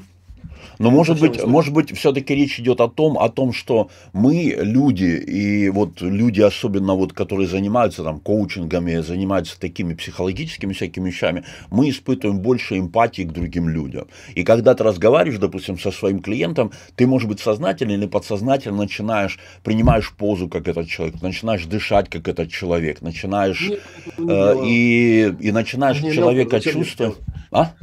Нет, я этого не делаю. Я же не НЛПер, зачем мне это делать? Если бы я НЛП занимался, я бы Не, делал. я имею в виду, что мы даже не осознавая это, но все равно, если мы с собеседником, мы стараемся принять позу как собеседник, мы начинаем дышать как собеседник и вот начинаем ощущать этого человека именно потому, что мы начинаем вот э, наше тело и дыхание начинать чуть-чуть син- синхронизировать. Ну, я согласен, но это на самом деле немножко другое. Ты говоришь про рапорт, а я говорю про эмоции. Вот там кто-то пишет, что эмоции – это вещь, выдуманная умом. А я вот не согласен на самом деле, потому что можно экспериментально показать, да. Вообще, на самом деле, э, вчера я, когда лекцию читал, я интересную штуку заметил. Есть э, слово мотивация, есть слово эмоция. Вот если вы задумаетесь, вы поймете, что это однокоренные слова. Там и там, и там, и там, там латинское слово в основе моцио, двигать. Эмоция буквально означает то, что двигает. Если мы откроем учебник физики за пятый класс, мы увидим, что то, что двигает в физике, называется энергия. Энергия – это то, что двигает. Поэтому, когда человек говорит, что эмоция – это вещь, выдуманная умом, не согласен абсолютно. Эмоция, она реально, как бы, я ее могу доносить до других людей. Более того, на самом деле, можно даже поставить эксперимент. Например, кто-то может позлиться в каком-то пространстве и потом уйти. Есть люди чувствительные, которые придут, и они почувствуют, что вот здесь кто-то был, и он злился. То есть они, их, они не видят ни, там, у них нет ни картинки, ни образа, ни реального даже передатчика, но он что-то здесь оставил. Он оставил какую-то энергию, которая называется вот там пишут электромагнитные волны. К сожалению, нет. Если бы эмоции были электромагнитными волнами, то есть я ценю э, как физик, да, то, что все пытаются сводить к физике, нет, неправда. Эмоции – это не электромагнитные волны. Если бы они были электромагнитными волнами, у него там приборчик есть специальный, так взял и померил. Ага, типа, Николай Николаевич, злишься, видишь, у меня тут стрелочка заскаливает. Нифига. Вот. Это третий элемент – эмоция. И, кстати говоря, интересно, есть, э, э, есть такое еще, знаете, в русском языке есть слово «чувство». Да?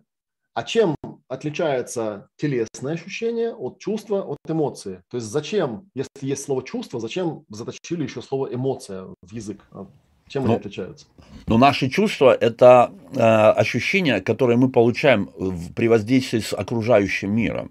У нас же есть вот. куча рецепторов, которые ну, реагируют на окружающий меня мир, и вот эти вот рецепторы, электрические импульсы приносят информацию у меня в мозг. А эмоции, они могут быть вызваны совершенно вообще моим не, не двиганием, моими там внутренними какими-то переживаниями. То же самое мои ощущения, чувства. Я могу... Ты точно, ты точно не физик. ты тоже видишь физику уходишь. А тут на самом деле, смотри, очень просто. А, когда эмоция попадает в тело, в тело попадает, возникает чувство в теле. То есть чувство это, по сути, это телесное ощущение, которое возникает в ответ на эмоцию. И наоборот, кстати говоря, если у тебя есть какое-то чувство, и ты его будешь выражать, то оно до других людей оно придет в виде эмоции. То есть эмоция внутри – это чувство, чувство наружу – это эмоция всего лишь навсего, то есть ничего особенного. И это, ну да, это ну для... да, ну да, ну да, ну да, это то, что, потому что это, это то, что мы называем ощущение, это ощущение, когда я ощущаю мой мир, там предметы какие-то вокруг меня, это ощущение, да, да, да. Потом я ощущение, конечно. помацав, а эмоция добавляется, я, например, если ты... да, помацав чего-то, я начинаю э, там получать от этого эмоции, а эмоции вызывают уже тогда мои чувства. Так получается, да? Да, получается так. Ага. Вот получается, смотри, картинка, телесное ощущение, эмоции. Ну, а последний элемент, он очевидный, да, последний. Вот про эмоции, кстати, что только не пишет. Не пишет, там эмоции – это резкий всплеск. Да с чего вы взяли? Это эмоции любые могут быть. Они могут вообще полунепроявленные.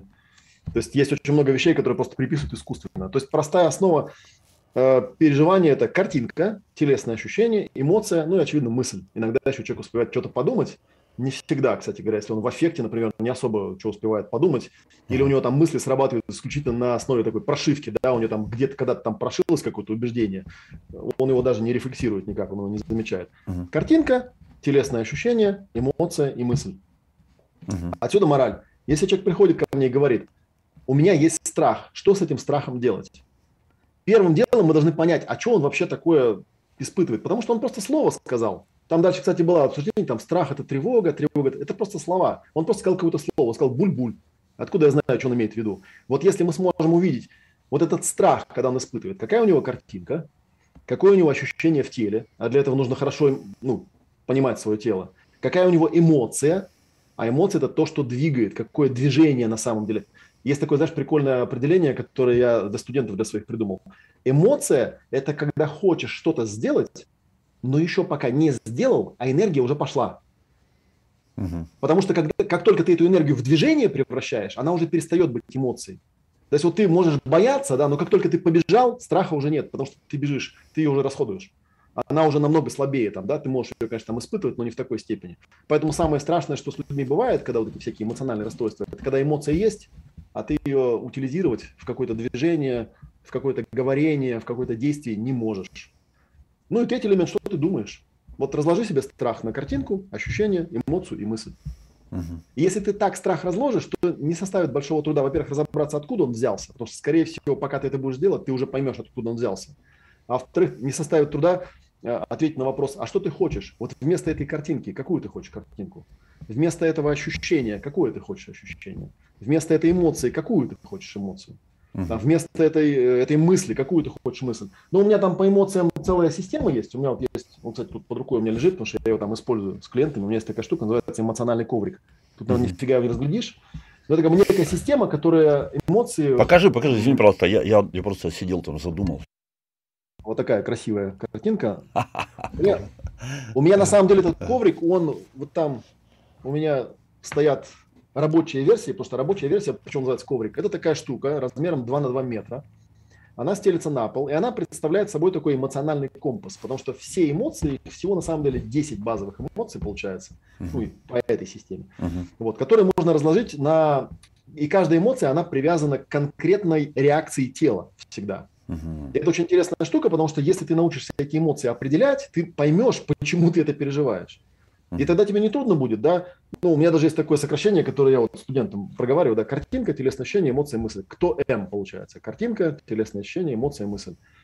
То есть у нас есть точка А, в ней есть кто М, есть точка Б, в ней есть кто М.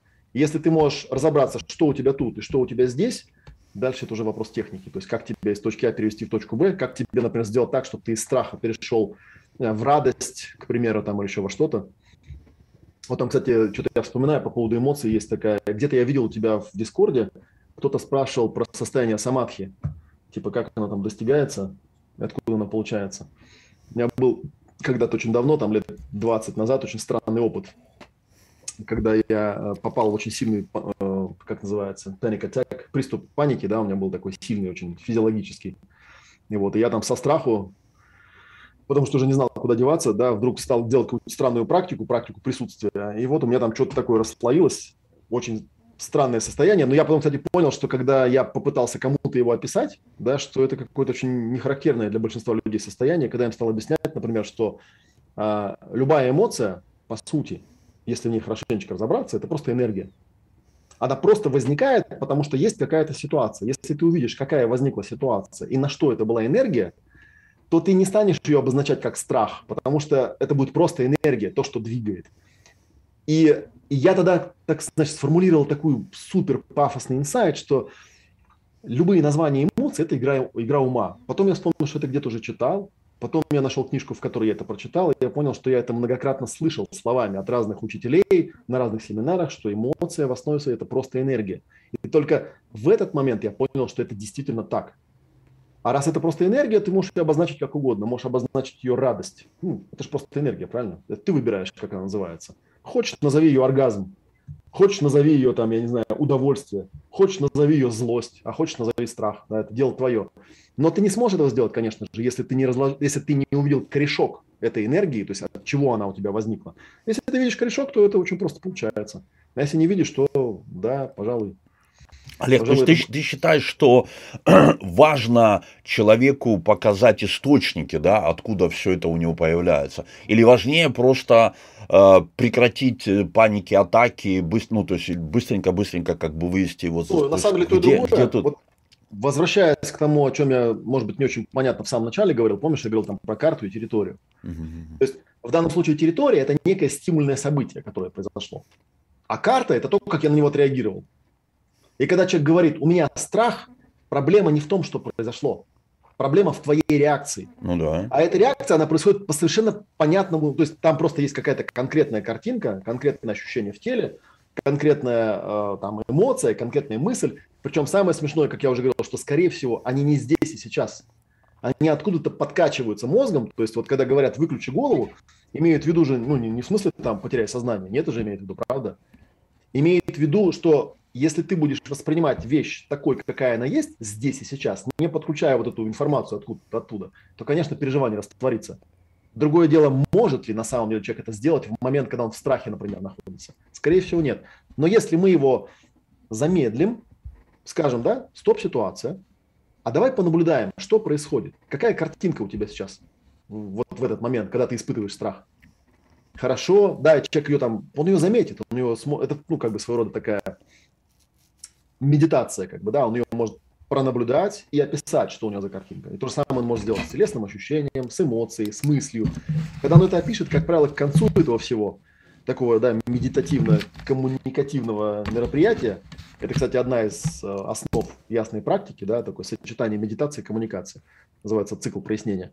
А, то он, как правило, уже к этому моменту сам понимает. Он понимает, иногда то, что там разные вещи бывают. Бывает, что это вообще не моя эмоция, просто там шел от кого-то зацепил, что это вообще не мое состояние, или что ситуация, на которую эта реакция идет, на самом деле не происходит сейчас, а происходила бог знает когда, или что вот эта телесная реакция, ну, тело вообще у него времени особо-то нету, в теле прописалась просто какая-то реакция, вот она так реагирует, и все, она не особо отслеживает. И Олег, вот когда скажи... ты человеку, Ой, извини, выключи Олег, голову, извините, Слушай, еще раз, вот я, я пытаюсь, э, еще раз, как ты говоришь, вот это работает? Вначале у человека появляется, э, вот, вот схема, которую ты говоришь, вначале у человека появляется в голове мысль какая-то, да? Ну, не мысль, обязательно в голове. Ну, я имею в виду, появляется какие-то, картинка, появляется. картинка, короче, появляется у нас, э, ну, ТОЦ, да, мысли какие-то. Правильно? Потом а, это ну, приводит на самом деле вопрос о том, что там сначала появляется, что появляется потом, он у нас э, подвержен некому искажению. Потому что одно дело, что там появляется, а другое дело, что ты осознаешь, что оно появилось. А это немножечко две разные последовательности. Потому что я подозреваю, что если бы у нас была какая-то способ физически как-то ну, замерить, что появляется, я думаю, что первое появляется телесная реакция. Потому что тело, оно, ну, у него просто прошивка, да, оно реагирует, как вот рептилии реагируют, да, то есть касание, реакция просто все, мгновенная. Знаешь, есть такое хорошее объяснение. Вот представь себе, да, что ты, допустим, а, едешь за рулем, и вот ты едешь за рулем, да, какая-то темная дорога, там западная Украина, впереди какая-то молдавская фура едет, медленно 30 километров в час, как бы, да. Ты думаешь, блин, да как можно так медленно ехать, да, и ты берешь руль, выворачиваешь влево, и в, это, в эту секунду ты видишь, что прям в лоб тебе летит там какая-нибудь огромная какая-то грузовая машина, да? Первая твоя реакция какая? Ты в этот момент не думаешь. Вторая реакция, она, ну там, с задержкой на полсекунды приходит, приходит эмоция, да, такая, и только третья приходит, типа, блин, что произошло вообще, да? Uh-huh. То есть она идет такими слоями. Это то, как ты это воспринимаешь. Но бывают ситуации у людей обратные, да, вот то, с чем, например, в когнитивно-поведенческой терапии работают. Это вот когда, ну, в Америке популярная штука, да, то есть когда человек там что-то сделал, и он такой думает, ну, я дурак там, да, и у него дальше реакция идет на эту мысль что типа, ну раз я дурак, значит я что, значит я должен быть в печали, в грусти, в отвращении к самому себе. У него начинаются соответствующие телесные проявления, там, дай ему бог, чтобы он не заболел после этого, да, потому что если он регулярно это будет делать, он 100% заболеет, ну и так далее, и так далее. То есть это зависит от того, что в конкретной ситуации у человека происходит. Бывает, что начинается с тела, Бывает, что начинается с головы, а бывает, что начинается с эмоций. А я понял. То есть нет, нет э, конкретно такое, в общем, это под, после этого, после этого, после это этого. Каждый... А, я понял, я понял. У нас, просто у нас, у нас намного, у нас это все намного проще. У нас мысли, которые появляются, или там картинки появляются, либо майя, либо воображение, оно приводит к эмоциональным то есть сразу одновременно появляются вслед за картинкой или идеей какой-то, появляются пережитые тобой эмоции, а эмоции меняют частоту, глубину дыхания, меняют, короче, там, то есть тебя то ли в симпатику, парасимпатику тебя запускают. Мы работаем Э, очень просто, то есть наоборот, то есть если у тебя мысли меняют эмоциональный фон, а эмоциональный фон меняет частоту и глубину дыхания, то мы механически меняем частоту и глубину дыхания у людей до тех пор, пока у них эмоции не, не, не, не устаканятся, а из-за этого в голову людям приходят нормальные мысли. То есть вся пранаяма, все практически там пранаямы, они вот как раз на этом строятся. Это работает? Да, да, да, да. Очевидно, да. Очевидно, что это работает. Это один из способов подхода. Ага. Ну, Олег, например, а вот, вот, вот вопрос. Коуч и психолог. Это, то есть, коуч это кто сейчас по, сравнению с психологом? Это а? такая вообще гнилая тема. А психолог это кто? Существует сотни школ психологии. Я хочу сказать одну вещь, чтобы ну, вот ребята, которые нас слушают, чтобы им было понятно. Возможно, они просто далеки от психологии. А, аксиома номер один. Психология – это не наука в ней отсутствует единая парадигма, в ней отсутствуют единые термины, в ней отсутствует единая модель. Не существует такой вещи, как психология. Существует сотни отдельных школ, парадигмы которых могут вплоть до задом наперед вообще отличаться. Каждый из них там работает в своей парадигме, у каждой есть своя терминология, своя какая-то база, номенклатура, свои подходы, свои техники и так далее, и так далее. Поэтому как бы спрашивать, чем коуч отличается от психолога, это, знаешь, спрашивать, чем глокая куздра отличается от будланутого бокра. Как бы, откуда я знаю, Так об этом же речь. Мало кто все прекрасно понимают, что психологи вообще непонятно чем занимаются. Ну, непонятно, чем и коучи занимаются мы не можем говорить, сказать о том, чем занимается данный конкретный человек, потому что я тоже иногда, ну, для простоты, чтобы там, ну, работая с каким-то человеком, да, он типа, чем ты занимаешься? Я такой, короче, психологией я занимаюсь, все, вот тебе. Потом ко мне приходит кто-нибудь, говорит, а что, ты же там психолог, у тебя, и начинает ко мне там какие-то лепить стереотипы, которые он там где-то у кого-то услышал, и тогда я этому человеку говорю, слушай, я физик вообще, отстань со своей психологией, не знаю я, о чем ты там говоришь, там, да, это может быть у вас там, у вас там в вашем виде психологии так работает, а в нашем виде психологии работает по-другому. А этих видов миллион. Ну да, да, да. Поэтому да, на самом деле вот такая вещь. Если, кстати, вот тот вопрос, который на экране, вот я увидел, да, с какими людьми работает коуч, да, какие задачи решаются. Еще раз, да, давайте выкинем слово коуч. Э, с какими людьми работаю я? А, я могу взять любого человека, который приходит мне и говорит, слушай, у меня вот тут есть какое-то состояние непонятное, да, я хотел бы с ним разобраться, я хотел бы понять, почему оно у меня есть и что я хотел бы вместо него получить. С любым из этих, с любой из этих вещей, так или иначе, мы можем до какой-то степени работать. Uh-huh. Единственное, может быть, ограничение, что, ну да, мы, наверное, в нашей практике понимаем, что есть э, ну, скажем так, состояние объективное и состояние субъективное. То есть, например, простейший бытовой приземленный пример, если человек приходит ко мне и говорит, я хочу заработать миллион, очевидно, я ему помочь не могу, потому что как бы тогда результатом занятия с ним было бы то, что он выходит от меня и с миллионом в сумке, правильно? Так же, по идее. Но мы понимаем, что когда человек говорит, я хочу заработать миллион, он, скорее всего, имеет в виду что-то типа того, что я пробовал, но на меня там наваливаются какие-то там противонамерения, плохие состояния, страхи, ужасы там и так далее, то есть всякие негативные состояния, которые есть, и хотелось бы, чтобы не было. Вот с этим мы можем, конечно, поработать. Эти вещи мы можем убирать. И в этом плане, ну, то есть, если там, типа, спрашивают, чем коуч от психолога отличается, с точки зрения постановки задач абсолютно ничем. С точки зрения э, техник работы, ну, у меня авторская всем. методика. У меня ну да, подход. с точки а, зрения поэтому, практики, наверное, всем. Куда-то там его классифицировать, там сказать, к чему это относится. У меня даже есть э, такое странное наблюдение, когда ко мне приходят, э, ну, на какие-то занятия люди там сильно погруженные там в какую-то конкретную практику. Это бывают такие отзывы, они подходят, говорят, слушай, ну это же там гештальт-терапия, один в один. Я же вот посмотрю, как ты работаешь, прям один в один, это гештальт-терапия. Я говорю, ага. Знаешь, в чем прикол? Придет следующий клиент, это будет похоже на э, там символ драму, а придет следующий клиент, это будет похоже на йогу, а придет следующий клиент, это будет похоже на НЛП, а придет другой какой-нибудь клиент, это будет еще на что-нибудь похоже, да, потому что я работаю э, в, в таком стиле, это называется клиент-ориентированный подход.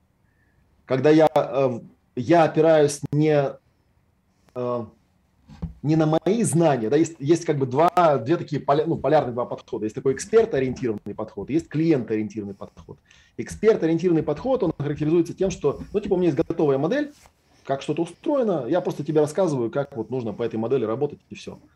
Ну, и тогда появляются всякие штуки, типа там сопротивления, да, Что такое сопротивление? Ну, это когда моя модель клиенту не подходит, и у нее ничего не получается. И тогда ему там, типа, как психоаналитики делают, они ему говорят, ну, короче, чувак, ты сопротивляешься. Это у тебя там вытеснение, это у тебя там это, у тебя там то.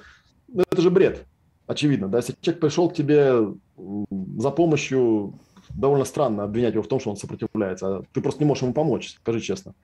Вот в клиент-ориентированном подходе такой штуки не возникает. Потому что в клиент-ориентированном подходе мы просто берем этого человека и смотрим, как устроено его восприятие мира, то есть как он воспринимает тот мир, который его окружает, и как мы можем помочь ему увидеть какие-то там, не знаю, аспекты, которые, может быть, он не замечал, может быть, он не обращал на них внимания, может быть, он как-то там, э, я не знаю, не видел ресурсов, которые есть. Короче, вот слон-то он никуда не делся, он там всегда есть у него, просто он его не замечает внутри себя. Угу. Сейчас где-то у меня здесь есть хорошее такое определение. Сейчас, да.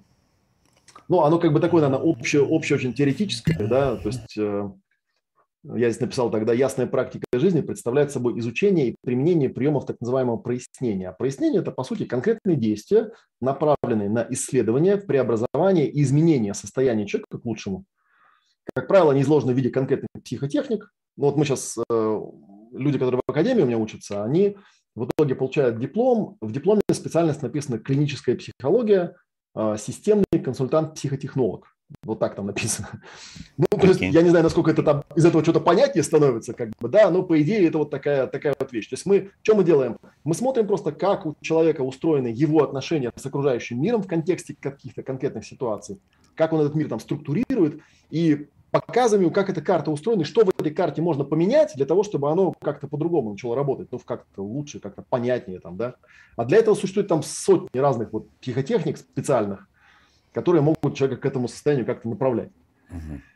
Ой, ничего понятнее не стало, я понимаю. Олег, слушай, у меня, меня, знаешь, еще какой вот вопрос э, волнует, потому что мы вот сталкиваемся, знаешь, с чем? С тем, что достаточно э, любому человеку, который испытывает очень серьезные там затруднения в жизни, связанные с чем угодно, да, с чем угодно, достаточно человеку вставить вот э, ядро вот это вот самое главное такое ядро внутри человека, когда ты говоришь ему, ты не тело, ты не ум, ты на самом деле нечто такая сила, которая тело и ум контролирует.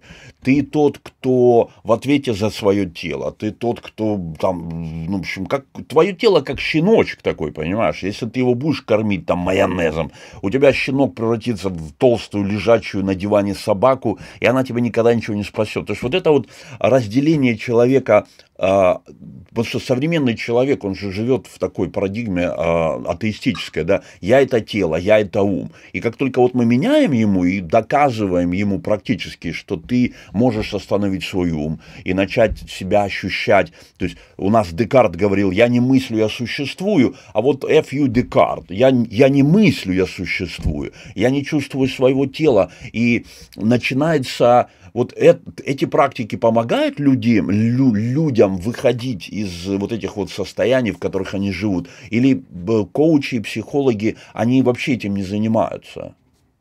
Вот я имею в виду такими вот доказательными доказательствами э, каких-то идей, ведических, там, каких, любых идей.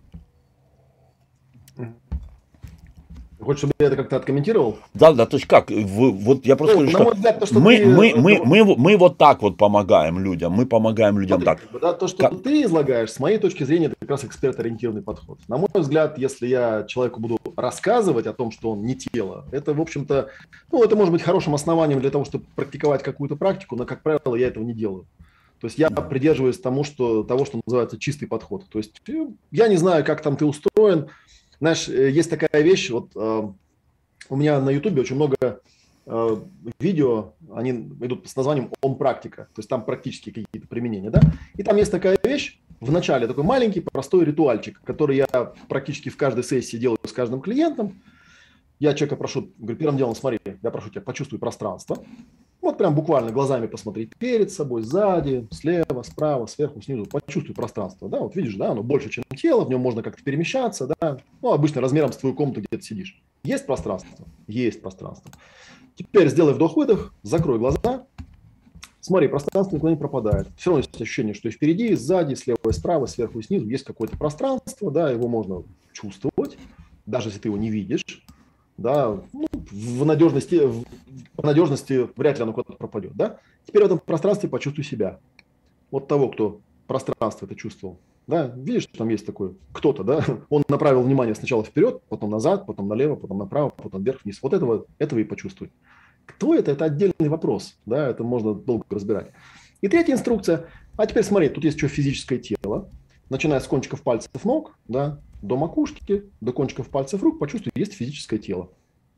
Большинство людей, они не задают особенных вопросов, как бы, да, они говорят, окей, странно, как бы, да, но когда мне говорят «почувствуй тело», и когда мне говорят «почувствуй себя», это, очевидно, два разных ощущения, да? Угу. Может быть, я это недостаточно ярко могу как-то словами описать, но я отчетливо чувствую, что это разные какие-то, да? Вот почувствуй пространство – это одно, почувствуй себя – это другое, а почувствуй тело – это третье. Они как-то отличаются. Вот как они отличаются, это можно прояснить. Но бывают люди, которые говорят, слушай, а что за странная инструкция, почувствуй тело, почувствуй себя, это же одно и то же. Окей, если для тебя это одно и то же, я абсолютно не против. Мы дальше будем делать практику, и в конце этой практики ты мне скажешь, одно это и то же или не одно и то же. Я не знаю. Давай посмотрим, так интереснее как бы. Да? Давай предположим, что возможно это одно и то же. Да? Окей, потом посмотрим.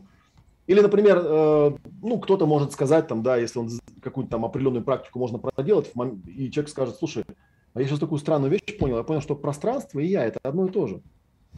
Тоже вполне может быть. Да, для тебя это так, окей, прекрасно. Да, как ты этим можешь воспользоваться? Можешь ли ты этим воспользоваться как ресурсом для того, чтобы, ну, не знаю, там проще из каких-то нежелательных состояний переходить в желательные? Скорее всего, да. То есть, скорее всего, это дает определенный ресурс, определенный ресурс восприятия. Но я в практике никогда не э, лекционирую, я не рассказываю, как оно устроено. Как оно устроено, мы сейчас с тобой посмотрим. Даже на психосоматике, когда человек приходит и говорит, слушайте, а вот у меня там, не знаю, горло першит, это от чего? Я говорю, я не знаю. Но мы можем посмотреть, мы можем посмотреть, поисследовать. В конце этого исследования ты, ты узнаешь для себя, почему оно у тебя першило. Я не знаю.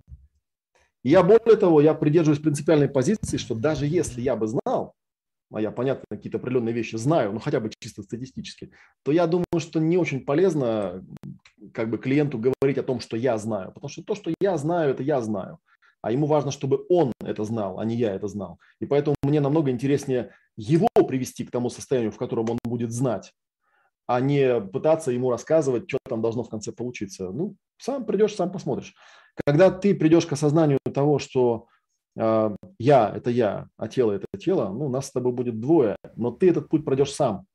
Это не то, что я тебе рассказал, что это так устроено. Да хрен его знает. Как бы, да? Давай кирпич тебе на ногу уроним и посмотрим, тело ты или нет. А то был у меня вот один такой, достиг просветления, ну типа. Я говорю, а что такое просветление? Он говорит, ну просветление – это отчетливое ощущение, что я как бы не тело, тело – это не я, там, говорю, а вот боли, например. Говорит, ну да, это такая способность, ты можешь любую боль, там, говорю, а давай молотком по пальцу тебе ударим.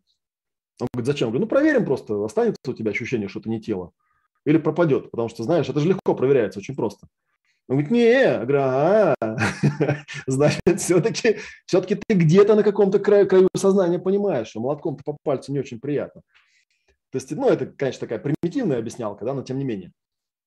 Когда человек приходит к каким-то состояниям сам, это, ну, не знаю, там, миллиард раз ценнее для меня, чем что-то, что ему ну, парадигмально изначально навязывается. Вот там кто-то, я смотрю, Э, в чате там пишут, я так чат не особенно посмотрю, там, типа существует научная психология, там туда-сюда. Ну, ребят, елы-палы, слушайте, я 6 лет учился в университете, вы что, реально думаете, что я как бы сейчас буду с вами спорить на тему научной психологии. Научная психология вообще другими вещами занимается. Она занимается статистикой, она не исследует. Самая большая дурь в научной психологии – психология, наука о душе. Я вас умоляю. Люди просто взяли, украли слово и прилепили его абсолютно на какую-то... Это может быть социология, там что угодно. Это точно абсолютно не психология. Это просто украденное слово. Люди, поверьте мне, люди, которые занимаются научной психологией, к психологии вот в прямом значении этого слова, которое было там изначально, вообще не имеет отношения никакого. Ну, да, да, Никакой да, душой да, они не занимаются. Они занимаются физикой просто. Продажей, продажей таблеток занимаются, продвижением да, каких-то таблеток. Будем, да? Хотя бы на нашем уровне, давайте не будем вот этой вот как бы бессмысленно перекидываться этими бессмысленными терминами, типа Олег, а ты знаешь, существует научная психология. Олег, вот еще вопрос ну, тебе хрень, по поводу... называется. Как бы, да, удачливость, удачливость Что это такое вообще? Что, что за ощущение? Что это такое удачливость? Помнишь, был э, Райкин молодой, э, который говорил, что никакой удачливости нет вообще, нифига. Он же там постоянно был в тени отца своего, знаешь. Но оказывается, да, да. он пипец. Он чувак, который переиграл огромное количество ролей. Он отработал, он, он с утра, с 6 вечера там до 12 ночи жил, пахал и стал вот э, руководителем театра. И когда его спрашивают, типа, ой, какой вы удачливый человек, он говорит, идите вы нахер со своей удачливостью, поработайте так, как я, по пошите так, как я. То есть в чем удачливость с твоей точки зрения, вот личная? Что, что это такое удачливость? Есть несколько определений, да, если вот говорить про интуицию есть и там про удачу. Вообще, на самом деле, есть такая, а, такое определение, да, что такое интуиция. Интуиция – это совокупный результат неосознаваемого жизненного опыта.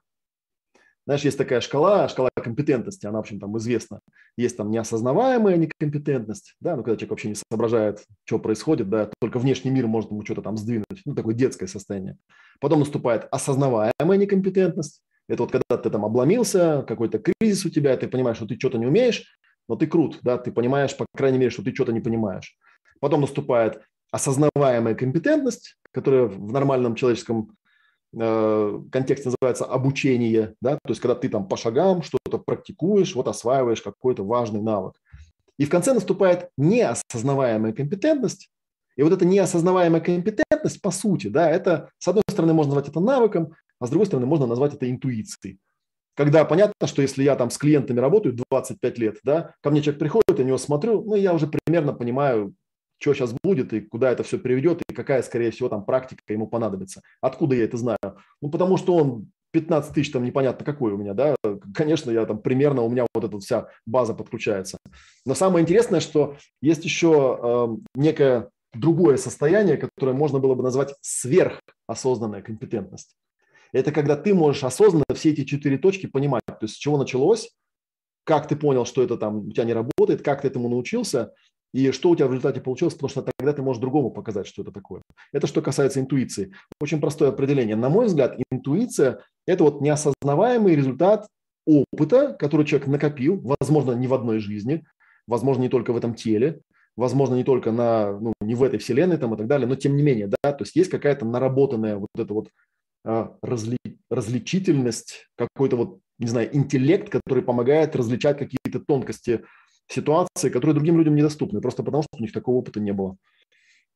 И у меня были такие вещи, вот я могу сказать, что, знаешь, вот э, немножечко отвлекаясь в сторону, я когда работал э, синхронным переводчиком, у меня однажды, да не однажды, на самом деле, много раз случалась такая штука. Может быть, ты слышал, да, что когда синхронистов исследовали в этом аппарате МРТ, то там офигели, да, что там, вот реально я тебе могу сказать, если интенсивно работать в режиме синхронного перевода, это когда тебе говорят, и ты одновременно переводишь то вот это ощущение закипают мозги, оно в буквальном смысле ощущается. То есть ты понимаешь, как у тебя перегревается просто голова. Поэтому переводчики, они обычно работают там по 20 или по 30 минут и меняются. И первые там минут 10, когда тебя сменил напарник, ты просто сидишь и вот ждешь, пока у тебя голова остынет. И вот в этом режиме я довольно часто испытывал внетелесное переживание. То есть ты сидишь, что-то переводишь, и вдруг ты понимаешь, что... Э, так, что-то у нас опять там YouTube гонит. И вдруг ты понимаешь, что вот сидит тело, оно ушами слушает, оно ртом говорит, а ты просто рядом находишься. И вот в этом состоянии ты можешь там читать книгу, например, абсолютно вот постороннюю книгу, или посмотреть вокруг, что происходит. Это никак не влияет на качество перевода. И я сначала подумал, что это только у меня так бывает. А когда потом стал с коллегами разговаривать, да нет, это часто бывает, да. То есть настолько... Э, то есть, и в этот момент, вот если ты задашь мне в этот момент вопрос, а вот в этот момент, когда ты сидишь, переводит кто? Понимаешь, да, о чем я? Ну да, да, да, да. Вот, это, интуиция, это, интуиция переводит, наверное. Это да? аналог интуиции, да. Это, ну, то есть да. пере, вот просто как бы понятно, что это состояние не сразу возникает, но когда оно наработано, ты реально ты можешь вот с полсекунды включиться в любой разговор. Там же есть еще один очень странный момент. Заключается он в том, что, допустим, я перевожу какой-нибудь тематический семинар, да, вот я с утра до вечера в будке сижу, перевожу, в конце дня я выхожу, приезжаю домой, и меня спрашивают, а о чем был семинар? А я не знаю. А меня там не было. Как бы сюда вошел. Да, такая же история. Да, такая же история. Да, и мне когда там однажды, помню, на каком-то семинаре сказали, ну, типа, с тебя нужно тоже взять деньги, потому что ты же тоже поучаствовал. Я поучаствовал, я вообще ничего не помню. Ну, я там вначале примерно помню, здравствуйте, до свидания, как бы, да, и в конце помню тоже до свидания. А то, что посередине, ну, и, и потом я могу взять свой же перевод, включить, знаешь, это тоже такой, это отдельный, это отдельный прикол. Когда ты сам слушаешь свой перевод и думаешь, как классно переводит, а? Жалко, что не я, да? Потому что это явно не я перевожу. Но при этом я не испытываю, то есть я не могу сказать, что любого человека необученного можно туда в будку посадить, и он также будет круто работать, как я. Нет, конечно. Это вот те самые пресловутые 10 тысяч часов мастерства, которые нарабатываются. Ну да, ну да, ну да. И в какой-то момент, да, ты в какой-то момент ощущение, откуда ты знаешь, что это вот так? А я не знаю. Вот подключился, оно само пришло. Олег, слушай, еще много очень вопросов. Мне тоже ребята задают. Вот что сейчас происходит, по твоему мнению, вот с девушками, с парнями? Потому что у меня куча народа спрашивают, что, как сейчас можно знакомиться? Потому что мы как-то прожили там советские времена, мы еще в общежитиях тусили. У нас там были КВН, какие-то первокурсника, какие-то кружки, куда мы ходили. Что сейчас? Какие сейчас, вот, э, как это все? Как мне так жалко современных ребят молодых, ты знаешь, которые вот живут сейчас не в силах познакомиться с девушками, и девушки, которые не могут познакомиться с парнями. Это сейчас вот речь идет как бы об удачливости или что, что сейчас происходит вообще? Как, как это с твоей точки зрения вообще? Как, что это такое вообще? Какой, что это? Это же караул. Удачливость к удачливости привязать. Я не знаю, делать, я, я же спрашиваю. Я, я сейчас попробую, да. На, я на, спрашиваю, на, то есть, как, как это все работает сейчас, как ты думаешь? Про удачливость я бы сказал так, да, что если уж мы вот, ну, от интуиции стартанули, да, удача это очень похожая штука. У меня был, кстати, один из моих учителей, Барри Файерберн, такой англичанин, он прям конкретно занимается темой удачи, да, вот у него там good luck, bad luck. И у него очень интересное определение было, очень-очень сильно похожее на определение интуиции, да, что удача или везение это совокупный результат неосознаваемых суждений. То есть мы понимаем, да, вот, кстати, это, наверное, тебе будет очень понятно, что мы понимаем, что любое переживание человека начинается с каких-то его мыслей. То есть он что-то там начинает думать и определенным образом настраивает реальность, которая его окружает. Ну да. Другое дело, что большую часть того, что человек думает, он ведь не осознает. И реально вот есть ну, такое простейшее наблюдение, которое любой исследователь удачи тебе озвучит, да и, не, да и наверное, обычные люди понимают. А, оно звучит так. Новичкам всегда везет. Почему новичкам везет? А у них потому что нет мысли о том, что не могут проиграть. Ну да, эмоций, нет эмоций а каких-то. Нет, нет таких мыслей, а потому что у них нет опыта проигрывания. Они никогда еще не проигрывали. И поэтому, поскольку они не проигрывали, они не думают о проигрыше, и поэтому им, конечно же, везет. Но потом однажды они проиграют, у них возникнет мысль, а, так можно еще и проиграть, uh-huh. и все, это приехали. И просто, да, есть такие люди, а, Иногда это наработанная способность, да, то есть вследствие там прояснения какого-то внутреннего возникшего. Иногда это просто от природы, иногда это, ну, видимо, какая-то карма, когда просто у человека так настроена вот эта вот какая-то штука, вот эта вот область неосознаваемых суждений, что она его, вот он в нужное время, в нужном месте с нужным человеком каким-то непонятным образом всегда пересекается. И он всегда видит то, что нужно видеть, он из миллиона факторов выделяет именно те, которые нужны ему, он из миллиона людей находит именно того, которого нужно, как он это делает? Да никак, оно как-то у него само собой происходит, как будто бы, да? И люди говорят, вот, блин, удачливый. А у другого вот карма черная, понимаешь? Вот ему там реально мешок золота на мосту положи, как бы, да, он вот мимо пройдет, и типа, а что, сказали через мост перейти, я, я и шел, типа, ничего не увидел.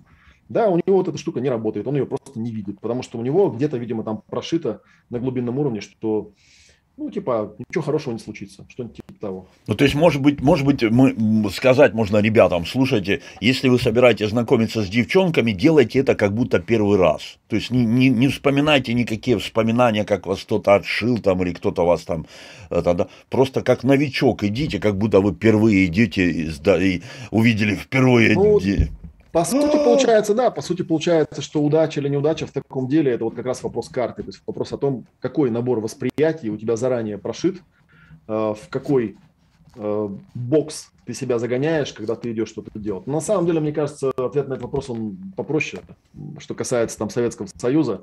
Почему проще было? Ну, потому что в Советском Союзе, в Советском Союзе все одинаковые были. Поэтому, как бы, ну да, ты подходишь, ты примерно понимаешь, какие у человека интересы. Э, сейчас он даже, да, Сейчас какие споры, да? А вот, например, с какого возраста можно сказать человеку, что он старик? Вот что он старикан? Вот, ну, то с какого возраста, да? Мне кажется, в Советском Союзе это все было понятно. Я вот когда с ребятами работаю, вот как ты думаешь, сколько мне лет? На скидку. Я, я, я, я не знаю, ну... Так... Вот. Видишь, оно на самом деле в наше время это вообще стерлось. Ты смотришь на человека и думаешь, да блин, сколько угодно ему может быть. Ну там понятно, что не 15, да? Ну блин, сколько угодно может быть лет, я не знаю. Вот можно у наших слушателей спросить. Вот давайте на скидку накидайте мне цифр, я не буду палиться. Сколько мне лет, как вы думаете? И, и возникает вопрос, а мы молодым человека до, до скольки лет называем? Вот вы бы меня назвали молодым или все-таки я ну, уже старикан, там, да? Вот как вам кажется по ощущениям? Мне это интересно. И, ну, а в советское время не было такого, все было понятно, там, ну, что там, значит, есть там юность, там, да, ну, лет там до 20, наверное, да, потом, типа, что там, после 20 уже старородящая, как бы, да, уже все, уже тетка, как бы, с 20 там до 50, ну, как-то худо-бедно, там, ладно, живешь, а там дальше уже старость, как бы, да, там уже ловить нечего, все понятно. Угу. Вот, и поэтому, как бы, общая реальность была очень такая понятная, сформированная, все было легко. Вот. А когда сейчас мы смотрим вокруг, мы понимаем, да, что иногда идет по улице девушка, то ли, блин, ей 15 лет, то ли 30, хрен поймешь. Идет такая, да. Или наоборот, там, да, встречаешь, так, ну, ну вроде так, судя по, по глазам, ну да, явно ей не 25, ну, а сколько? Сколько ей? Может быть, ей 50, а может быть, ей, блин, 60. Чё, ну, 60, наверное, не знаю, 60, может быть, ну, 60, я встречал таких людей. Ну, ну, да, там по каким-то косвенным признакам, по состоянию тела я там примерно могу предполагать. Но, в принципе, знаете, я Олег, Олег, ну есть какие-то вот э, очень простые, допустим, правила пикапа, которые ты можешь поделиться с народом-то? Поделись, поделись, расскажи. Делюсь, делюсь, делюсь. У меня был, значит, у меня был э, однажды такая история, э, когда я был молод, у меня была первая жена, а я с ней расстался. Я по этому поводу страшно огорчился, мне было 20 с копейками лет, э, и я по этому поводу переживал. Переживал не потому, что расстался, на самом деле, да, а переживал про Э, про то, что, ну да, я там сейчас же к этому познакомлюсь с кем-нибудь, и пойдет же по тому же шаблону, но я же знаю. И вот я там, значит, искал, искал, искал, там разговаривал со знакомыми, и мне попалась одна психологиня, она мне вот в свое время там порекомендовала одну хорошую книжку. Кстати говоря, если ты ее не попадалась, тебе рекомендую. Она у меня такая до дыр зачитанная, ну и там вот в определенном, в определенном контексте в России я известен как переводчик этого автора. Вот книжка называется, э, вон там автор внизу. Он, кстати, в прошлом году помер. Дэвид Шнарх его зовут. Или Дэвид Снарч, если по-английски читать. Так, что-то звук у тебя пропал. А что-то я перестал тебя слышать. Не, извини, я просто читаю молитву, и э, я просто выключаю а. микрофон. Извини, извини. Я Дэвид Снарч, да? А. Вот. И вот она мне эту книжку дала почитать. Я ее там потом перевел много лет спустя, да, это была целая интересная история. Но это я не про это. А про то, что он, мы когда с ней стали разговаривать, она говорит, ты знаешь, какую основную ошибку делают молодые люди, когда они пытаются искать себе, ну, там, девушку или жену. Я говорю, интересно, какая? Она говорит, ну, проблема, ошибка основная в том, что они ищут себе жену. Я говорю, как это? Он говорит, ну представь, как ты, как ты к девушке подходишь. Ты к девушке, когда подходишь, да, ты заранее смотришь на нее и думаешь, интересно, а вот у нас там с ней там получится или не получится, да, там подойдет, не подойдет. Вопрос на засыпку, ты зачем это делаешь-то? Ну, как бы ты, получается, пытаешься загнать ее в какой-то там коридор э, своих э, иллюзий, да, своего ага. какого-то фантазии, своих фантазий. Фантазий. Не делай, просто подойди и посмотри, что это за человек. И просто попытайся с людьми дружить. То есть просто попытайся понять, какие у нее интересы, чем она занимается, кто она вообще. Если ты увидишь, что ну, не совпадает, ну не совпадает, и бог с ним, как бы, да, там мало ли на свете хороших людей. Пускай живет долго и счастливо, не парься по этому поводу. То есть при, знаком... при знакомстве с девушками запрещается смотреть им на сиськи, обходить их, смотреть их жопки там, да, не надо этого, надо видеть сразу в ней друга. Здравствуйте, девушка, вот, да, ну, подруга. Давайте по... так, да. И на самом деле я это стал делать, она, ну, то есть ее прогноз был такой, говорит, смотри, говорит, если ты это будешь делать, то через какое-то время ты поймешь, что вокруг тебя очень много хороших друзей, там с этим ты дружишь вот там по этому интересу, а с этим по этому интересу, с этим по этому интересу. И среди этих друзей, ну там примерно половина, 50 на 50 будут девушки, с которыми ты тоже дружишь. Рано или поздно ты найдешь ту, с которой ты сможешь не просто дружить, но ты поймешь, что вот здесь можно куда-то дальше пройти. Да, да, да, да, да. Слушай, очень правильно. Ну, Ребята, мы тоже об этом говорили, я, понимаете? Знаешь, я, честно говоря, когда это понял, подумал, действительно, что я циклюсь? Получается, я-то, знаешь, это как бы есть э, очень существенная разница, когда ты подходишь к человеку из нужды и когда ты подходишь к человеку из интереса. Когда ты подходишь из интереса, у тебя все классно как-то разруливается, понимаешь? Это вот, знаешь, ну, может быть, из другой совершенно области. Я недавно людям рассказывал, говорю, знаете, а вот э, у меня есть несколько признаков того, что когда ко мне приходит человек за помощью, что ничего не получится. Вот ничего не получится. Я с самого начала знаю, что, скорее всего, так и будет. И один из этих признаков, знаешь, какой? Это когда человек ко мне приходит и говорит мне, Олег, вы моя последняя надежда. Вот только на вас уповаю, и только вы мне сможете помочь. Если вы мне не сможете помочь, все, мне капец. Я вот все. Вот сто процентов никак я этому человеку не помогу. Это вот как раз из разряда, может быть, интуиции и удачливости, да, потому что если человек так настроился, ну, блин, как ему помогут-то? Он же сам сказал, что ему капец. Ну, как, как закажете, опять же, да, вот такая вот вещь. То есть, когда человек приходит, говорит, ну, вот я тут. И то же самое, примерно вот это то же самое состояние, когда ты подходишь к девушке и думаешь, если сейчас она мне не скажет там все, да, готова с тобой сразу там на, на край света и в койку и везде, то все это, да, ну, я тебя умоляю, ничего не случится. Ну, в общем, нужно, нужно искать места по интересу и видеть да, в женщинах, в женщинах вначале на, начинать искать друзей, друзей, соратников, а уж потом среди них обязательно появится какая-то мадам, которая тебя и сама первая и соблазнит. Главное, не нужно искать в женщинах э, партнеров сексуальных, Елы-палы, куда?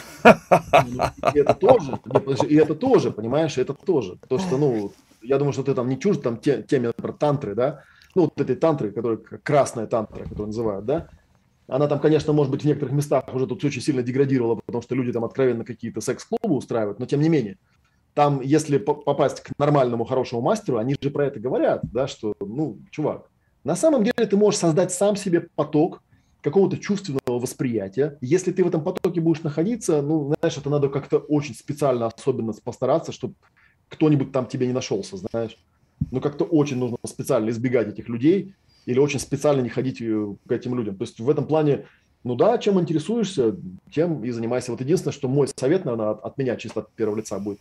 Есть два состояния. Делать из нужды и делать из интереса. И я встречал людей, которые даже на ту же тантру ходят из нужды. И они как наркоманы, знаешь, они такие приходят, типа, вот, я пришел, там такие люди, они все там пляшут, танцуют. То есть и там задан такой ну, задан такой контекст, такой ритуал, где совершенно не страшно всем этим заниматься, потому что ну, все знают, что сюда приходят для этого. Да?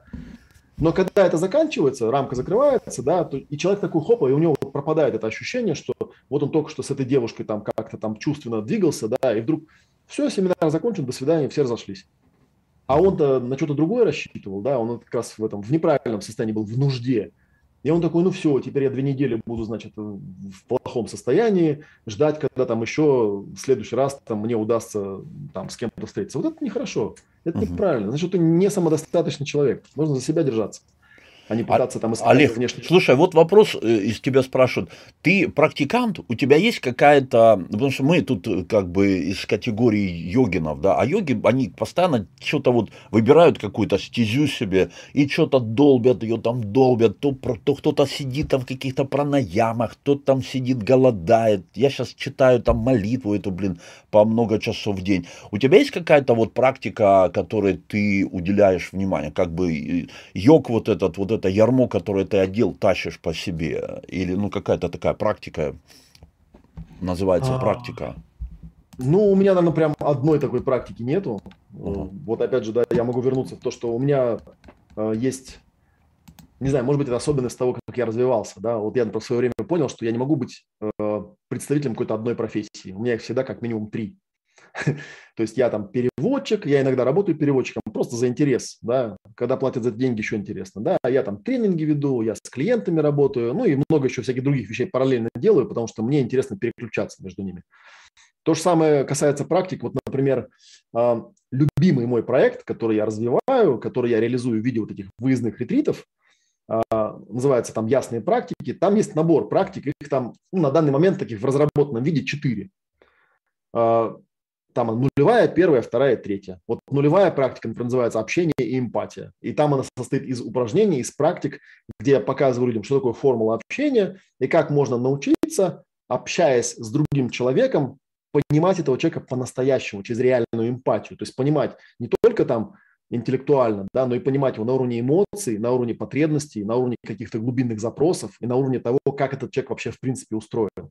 Это очень интересная тема, потому что она касается темы отношений, она касается темы понимания себя, она касается темы да, даже там ведения бизнеса и даже там подхода к чему-то, потому что, ну, правда, да, это когда ты видишь, можешь почувствовать, проэмпатировать и понять, что человеку нужно, вот вопрос, например, там с девушками отпадает просто сразу. Большинство девушек, их, ну, их потребности и нужды настолько очевидны для человека, который такую практику может делать, что это просто отпадает как вопрос. Как эта практика называется? Ну, это там, это гибрид. Я на самом деле собирал, насобирал оттуда много, откуда всяких разных вещей. Я их выстроил, и вот у меня так получилось. А, первая, ну, это была нулевая, да. Первая практика, кстати, про нее очень интересная история, потому что у нее изначальное название было, она называлась соло-практика УНО. Это было ее техническое название. Сейчас называется ясная практика пространства и точки зрения. Мне эта практика приснилась.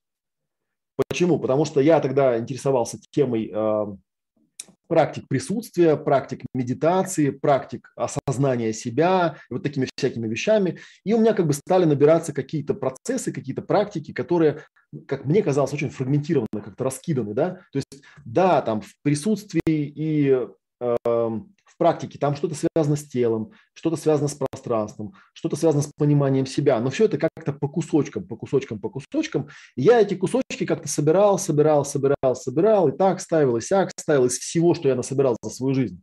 Да, вот у меня сейчас получилось, помню, я говорил, да, там 11 разделов есть, там первый раздел там. Вот я не успел дописать, как раз перед нашим эфиром я их писал. Я смогу, мне интересно получилось в конце. Первый раздел там, да, называется там, дано мне тело, что мне делать с ним, таким единым и таким моим. И там есть практики, направленные на осознание тела и присутствие в теле. А второй раздел там, да, про тело и выход в пространство. А третий там про пространство и присутствие, осознанное присутствие в теле, ну и так далее. Я, я эти вещи крутил, крутил, крутил и понял, что что-то слишком всего много. А потом, как оно бывает иногда, вот Менделееву приснилась таблица Менделеева, да, а мне приснилась моя соло-практика УНО. То есть однажды я лег просто спать, я посреди ночи проснулся, я понял, что я знаю, как эти практики расставить в правильной последовательности, чтобы в конце получить то, что я, ну, то, что я видел как э, некий идеальный результат. То есть вот, в принципе, этот идеальный результат, но очень близок к тому, что ты мне сформулировал, да, то есть как я могу ничего не навязывая, ничего не рассказывая человеку, дать серию практик, там 35 техник дается, да, на протяжении 7 дней, там мы с утра до вечера, так у нас плотненькие там занятия идут, привести человека к тому, что он поймет, что есть я, и я – это я, и я не тело, и я не пространство, я – это я. И, и это не, не какая-то вещь, которую мне рассказал кто-то снаружи, это то, что я знаю, то, что я чувствую, то, что я воспринимаю, то, чем я могу оперировать этим состоянием. И вот я ее выложил, у меня вот получилось там вот такой вот расклад. Я, и меня прет от того, что я каждый, э, ну то есть один раз зимой, один раз летом, один раз там осенью и один раз летом я устраиваю вот такой большой ретрит. Мы заезжаем на 9 дней, то есть крайние, крайние дни это въезд-выезд, и 7 дней с утра до вечера мы это практикуем. Вот у меня традиция завелась несколько лет назад, что на новогодние каникулы, знаешь, у нас есть в России такие дебильные новогодние каникулы, которые там с 31 по 10 там люди бухают, жрут оливье там и так далее. Мы с моими товарищами собираемся, выезжаем в ретрит-центр, и мы там со 2 по 10, вот мы с утра до вечера занимаемся ясной практикой пространства и точки зрения. И это то, что меня поддерживает. Там я со своими ребятами, со своей группой практикую с утра до вечера. Вот потом у нас вторая, следующая практика, вторая, она про эмоции, примерно такая же. И третья практика, она про тело, про телесные практики.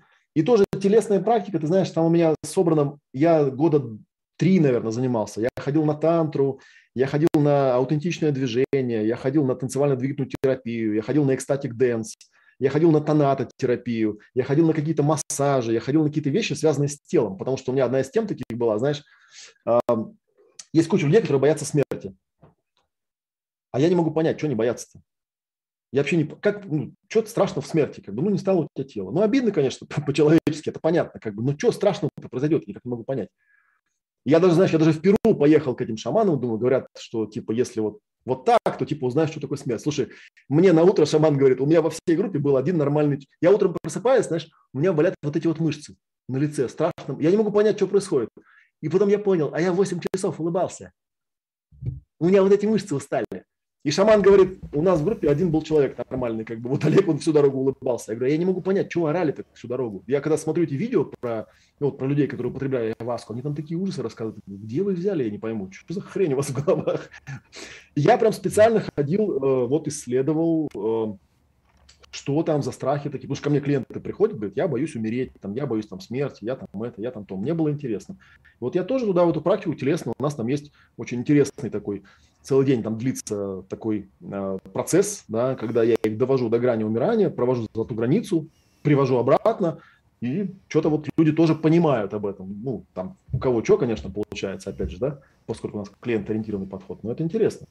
Ну, интересно, вот, интересно про, про эти практики, когда ты выводишь людей в эти состояния, очень, да, очень интересно. Мы просто занимаемся, мы, мы людей выводим в это состояние простыми, э, ну, хатка-йоговскими делами когда ты делаешь изометрику гипоксическую, усаживаешь человека, заматываешь его там в какие-то постоянные позы, и человек э, ощущает только вот эти вот э, там гудящие мышцы после занятий, тело полностью исчезает, ощущение человека, ты гонишь человека через пранаямы определенные, и у человека заканчивается работа ума. И вуаля, вуаля, вот он, вот он ты настоящий. Да, один из способов, согласен. Ну, просто видишь, видимо, я в своей жизни, я же говорил в самом начале, да, что я какой-то свой путь прошел, да, и он мне кажется каким-то понятным. То есть я этот путь периодически там воспроизвожу, как-то рафинирую, оптимизирую и предлагаю другим, каждый раз удивляюсь, потому что каждый раз, когда я народ собираю на ретрит, слушай, приезжают и такие, вау, типа, а я это делаю для себя, потому что мне это интересно. У меня вот недавно тут партнер ушел, говорит, короче, я говорит, с тобой работать не могу, потому что я думал, у тебя бизнес, а ты просто для прикола этим занимаешься, как бы, ну, типа, тебе это просто по кайфу. Я говорю, да, мне просто по кайфу. Да, смотри, в Москве так нельзя, в Москве надо... В Москве так нельзя, в Москве так нельзя. надо бизнес. Там, Олег, нужно... слушай, вот еще вопрос задают. Вот работа с мышлением, да, есть есть какой-то правильный способ мышления, существует ли культура мышления. Потому что с нашей точки зрения, учитывая то, что я не тело, да, я не ум, я тот, кто ум контролирует, мы постоянно как бы находимся в контроле за своим мышлением. Вот как ты относишься к культуре мышления? Что это такое для тебя? Вот правильный способ мышления, что, что это такое, как это все? Да, у меня есть ответ прям практически готовый. У меня даже был, была серия когда-то вебинарчиков, назывался «Ясное мышление». Ну, у меня там все ясное, было ясное мышление. А, чем а, ясное мышление, как я это вижу, да, отличается от омраченного. Да? А, есть вполне понятные такие вещи, да, и можно назвать по-другому, можно назвать сильное мышление и слабое мышление. И большинство людей, они мыслят слабым способом, и слабое мышление, оно очень простое – то есть слабое мышление – это мышление на э, основе принципов, постулатов, установок и суждений. То есть, когда человек, он берет, ну, по сути, опять же, апеллируя к тому, что я вначале говорил, то есть, когда человек путает карту и территорию, потому что, когда я чем-то занимаюсь, что-то исследую, у меня возникает определенная карта того, как это устроено. И эта карта, она состоит из каких-то, ну, мнений моих, да, устойчивых. Ну, соответственно, когда человек э, мыслит таким вот образом, ну, по сути, он является рабом стереотипов. Вот очень часто, кстати, у меня там есть э, вопрошалка на сайте Ask.fm, и там, значит, вот такие вот вопросы часто задают, типа, а вот, типа, если у девушки пирсинг, это нормально или ненормально? И я, в принципе, знаешь, я уже не возмущаюсь по этому поводу, потому что я понимаю, что это передо мной яркий представитель слабого менталитета, который считает, что на этот вопрос есть какой-то готовый правильный ответ. Типа, да, это, там, да, это нормально, или да, это ненормально. Или типа, я по ночам сплю. Они, кстати, очень часто представители слабого мышления, они вот у них оперируют такое понятие нормально. Типа, а это вообще нормально, да? А то, что вы практиками занимаетесь, это нормально? Как будто, знаешь, как будто есть кто-то там сидит и такой, типа, это нормально, это ненормально. Но в их мышлении это вполне понятно. Они мыслят стереотипами, а стереотип всегда говорит, вот так правильно, вот так неправильно. Ну да. Вот. И э, у многих людей, которые являются вот как раз этими представителями слабого мышления, у них есть такое представление о том, что правильное мышление – это мышление на основе правильных постулатов, а неправильное мышление – это мышление на основе неправильных постулатов. Ну, как бы вроде очевидно, да? На самом деле нет. Любое мышление на основе готовых установок – это слабое мышление всегда, независимо от того, какие это установки, потому что никакая установка не может описать мир таким, какой он есть. Что бы ты ни думал, найдется противоположный принцип, и где-то он будет работать. Это очевидная вещь. И поэтому сильное мышление, оно устроено по-другому. Оно, знаешь, это инсайт, который я тоже по ходу практики получил, потому что когда-то я, я очень часто бывает делаю там серию каких-то занятий, я не знаю ответ на вопрос, который, ну, который я задаю сам себе, да, в чем сила мышления. Сильное мышление – это мышление, основанное на вопросах, которые человек себе задает. А вопросы – это, собственно, возвращаясь к нашей теме, это коучинг, это метод Сократа. Ты не мыслишь установкой, ты спрашиваешь, какой вопрос мне здесь нужно себе задать в любой ситуации ты не пытаешься найти правильную установку, которая решит тебе этот, эту ситуацию, а ты ищешь правильный вопрос. Если человек приучается мыслить вопросами, а не установками, то тогда у него совершенно перестраивается мышление. У меня вот есть такая штука, да, я расскажу, там вот меня там спрашивают про, про практики, которые... Самая моя любимая практика, она очень простая, называется «Пять точек баланса». Вот у меня есть тут визиточка такая, и мы тут какое-то время назад на обратной стороне визиточки вот такие там пять вопросов написали, да, называется пять точек баланса. Тут не видно. Если тут ситуация, стоп, если да, тут ситуация. Вот, да, есть, ну потом можете на стоп-кадр поставить, я просто, чтобы не было удобно, почитаю, да. Первая точка баланса, она очень простая, да, это основа сильного мышления или ясного мышления, да. Стоп, а есть ли вообще тут ситуация? Что такое ситуация? Ситуация – это когда то, что есть, не совпадает с тем, что хотелось бы, чтобы было. А оно вообще есть? Такая ситуация или нет? Потому что куча людей, они, это самая, кстати, тяжелая точка, да, ее можно еще по-другому объяснить, да, что каждый раз, когда ты чувствуешь, что что-то пошло не так, вместо того, чтобы пытаться реагировать на основании каких-то готовых постулатов, установок, суждений, скажи себе, стоп, что-то не так. Что не так? Посмотри, понаблюдай.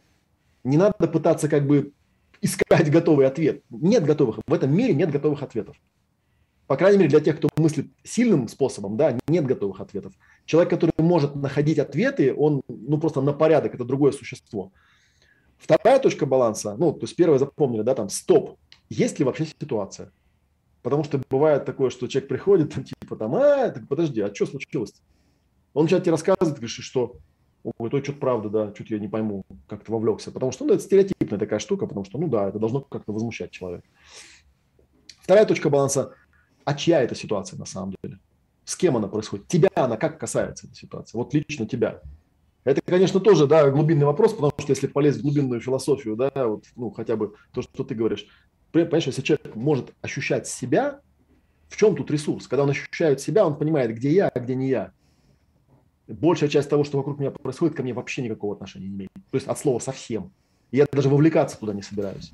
Но мы легко можем пронаблюдать э, людей окружающих. Мы видим, что куча людей абсолютно, не знаю, 99% времени вовлекаются в ситуации, которые к ним никакого отношения вообще не имеют. Тратят силы, нервы, эмоции, энергию на то, чтобы там какую-нибудь хрень там обсуждать, там чей Крым, там, я не знаю, какую-то херню, да, которая, чувак, вот в самом деле, да, что реально, да, вот ты сейчас со мной это будешь обсуждать. Это же, ну, абсурдно. Но, тем не менее, да, этим вот государственным этим машинам им же выгодно, да, накрутить людей на какую-то тему там, да, и обсуждать, что вот они там сидели, вместо чтобы там пойти, не знаю, свои какие-то проблемы порешать там, да, огород перекопать, там, сидеть и обсуждать там, да, а вот, типа, что там где-то там у кого-то происходит. Тебя-то это как касается? Большинство слабомыслящих, они так не мыслят. Вот, наверное, прям по пальцам, да, то есть, стоп, в чем ситуация? Чья это ситуация? Третья точка, она тоже интересная, она, а какие, хорошо, допустим, ситуация есть, да, и на этом этапе тебя не отпустила. Допустим, она тебя реально касается, она касается тебя, и ты знаешь, что это так. Третье, а какие переживания у тебя возникают по этому поводу? И вот про переживания это вот как раз, вот я уже показывал, да?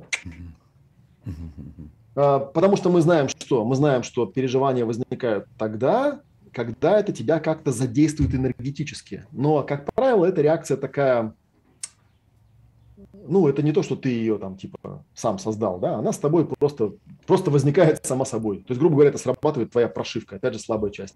Если ты эти эмоции разложишь, картируешь и поймешь, ну, например, я злюсь по поводу этой ситуации, да, если ты злишься, мы смотрим на коврик, да, тут есть злость, это диапазон называется разрушение. Злость – это изначальная эмоция, смысл биологический, который заключается в том, что есть некое препятствие или какой-то враг, который, которого нужно уничтожить.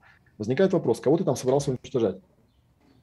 И тут опять же, как бы, да, есть э, разные ответы на вопрос, потому что, например, вот я сижу за компьютером с тобой, да, и у меня компьютер, допустим, начал виснуть.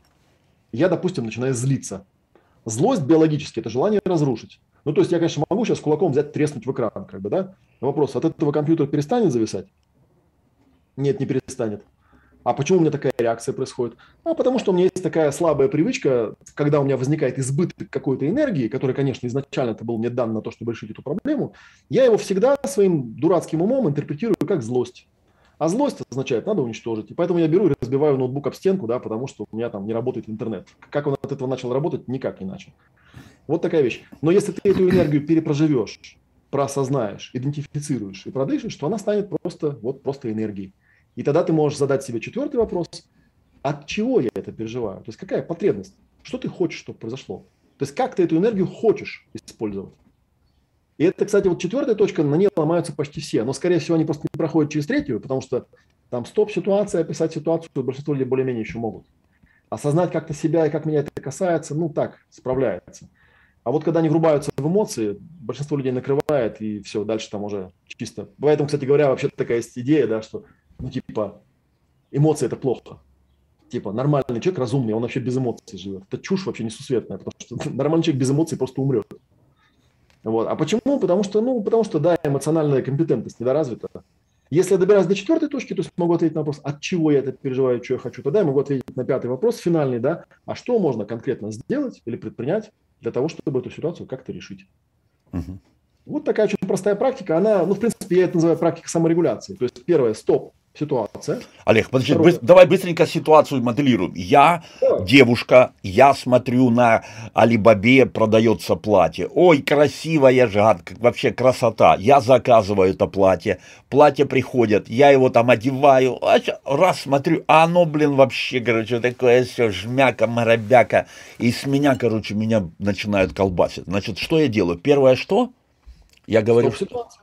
Я первое что говорю, первое, что я должен сделать. Номер один у тебя как? Остановиться? Первый номер один сказать стоп, что-то не так. Что-то не так. Я смотрю на себя в зеркало и вижу, блин, что-то ну все корявое, там вот такое все. Первое, что-то не так. Так, я, а меня уже колбасит все просто, меня, в общем, блин, деньги мужа потратила. Первое, я устанавливаюсь, я говорю, так. Нет, ты колбасит тоже забегаешь, да, потому что вторая это будет, э, твоя ли эта ситуация вообще или не твоя? Да, потому что день, деньги с мужа, правильно? Я же, я же у мужа с карточки взяла. То есть вовлек, вовлек, вовлекла я и мужа, и себя. Откуда мы можем сделать, какой вывод, кстати говоря, да, вот прям микрокоучинг. На самом деле она беспокоится не о том, что платье ей не подошло, она беспокоится о том, что она у мужа взяла деньги. Наверное. Какой, третье, какой вывод можно сделать из этого? Третье, это какие переживания у тебя по этому поводу? Я толстая, я дурочка, я зачем я потратила столько денег? О, муж, муж меня убил. Муж меня, да, я не сказал, что у этой девушки, ну мы же видим, она же только что озвучила, как бы она потратила деньги мужа, она по этому поводу переживает.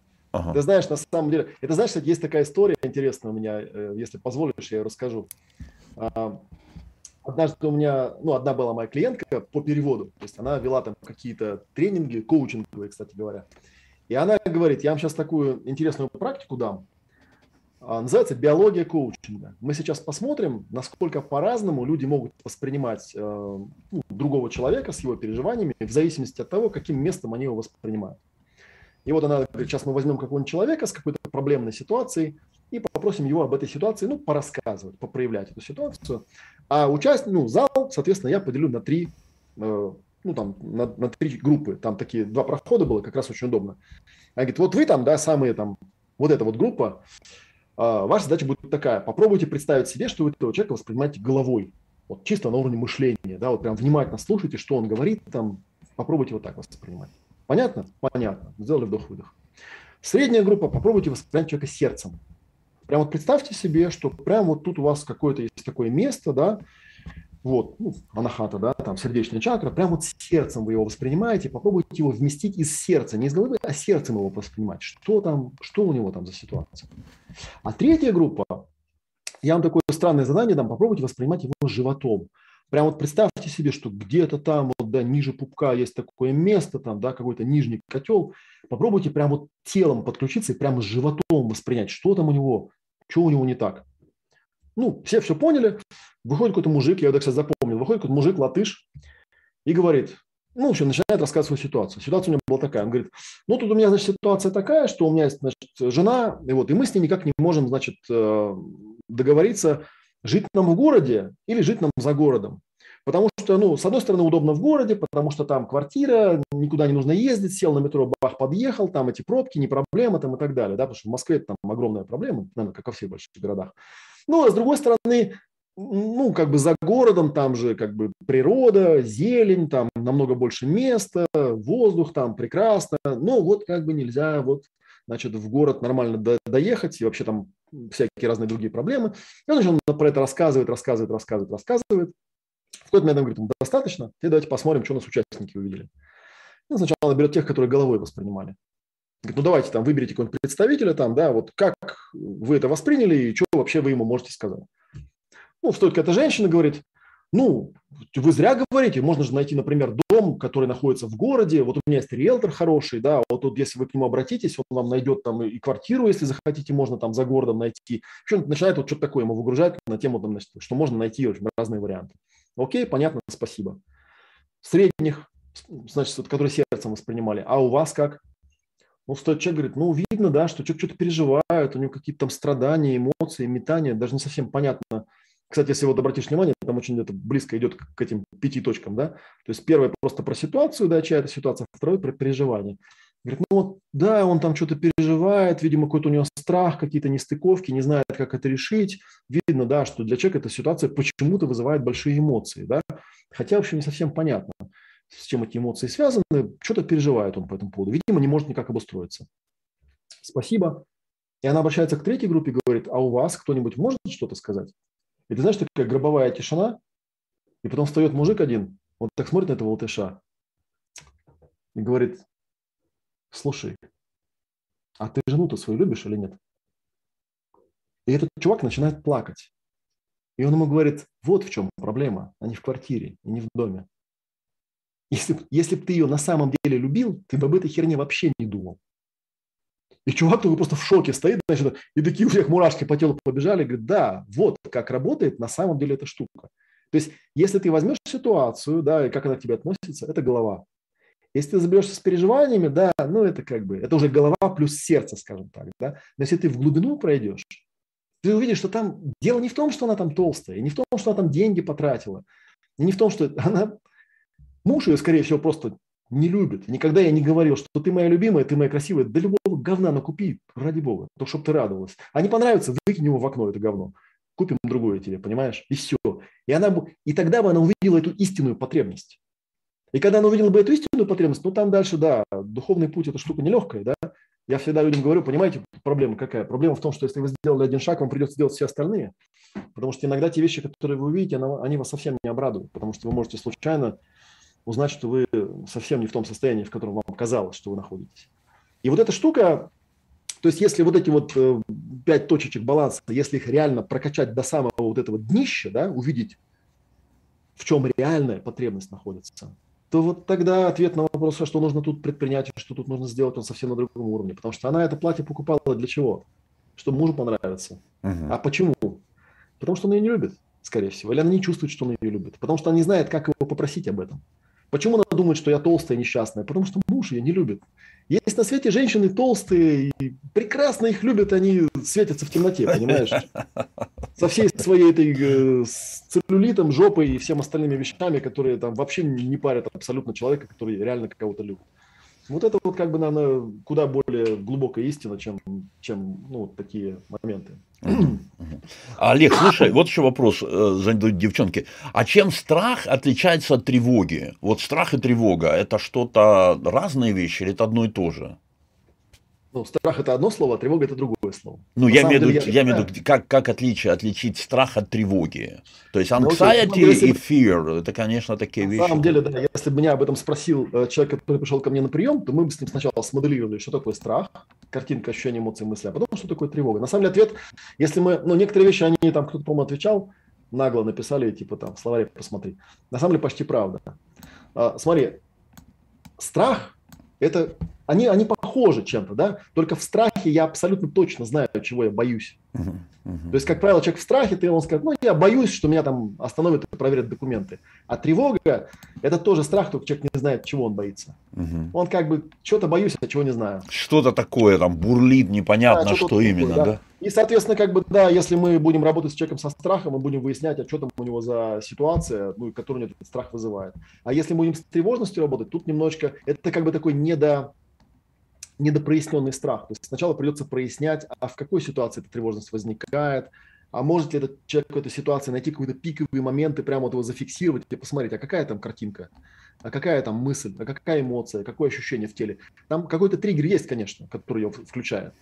Но с тревожностью, да, оно, потому что бывают люди же, есть же это, в, этой, в МКБ, какая сейчас там, 20 версия, да, международная классификация болезней. Там это, скорее всего, есть какое-то там тревожное расстройство личности, да, то есть дофига на свете людей, которые просто по жизни в этом состоянии живут, ну, потому что что-то у них там прошилось в каком-нибудь там перинатальном периоде, что-то там непонятное, и у них там, не знаю, триггер на белый цвет.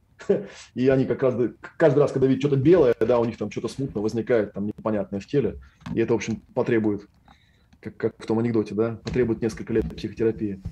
Так что тут всякое бывает. А может быть нет, может быть нет. Может быть этот человек э, бывает такие, вот так на раз отключается. Только, только выясняешь, там, с, чем, с чем-то связан человек, а, так он из-за чего, и все.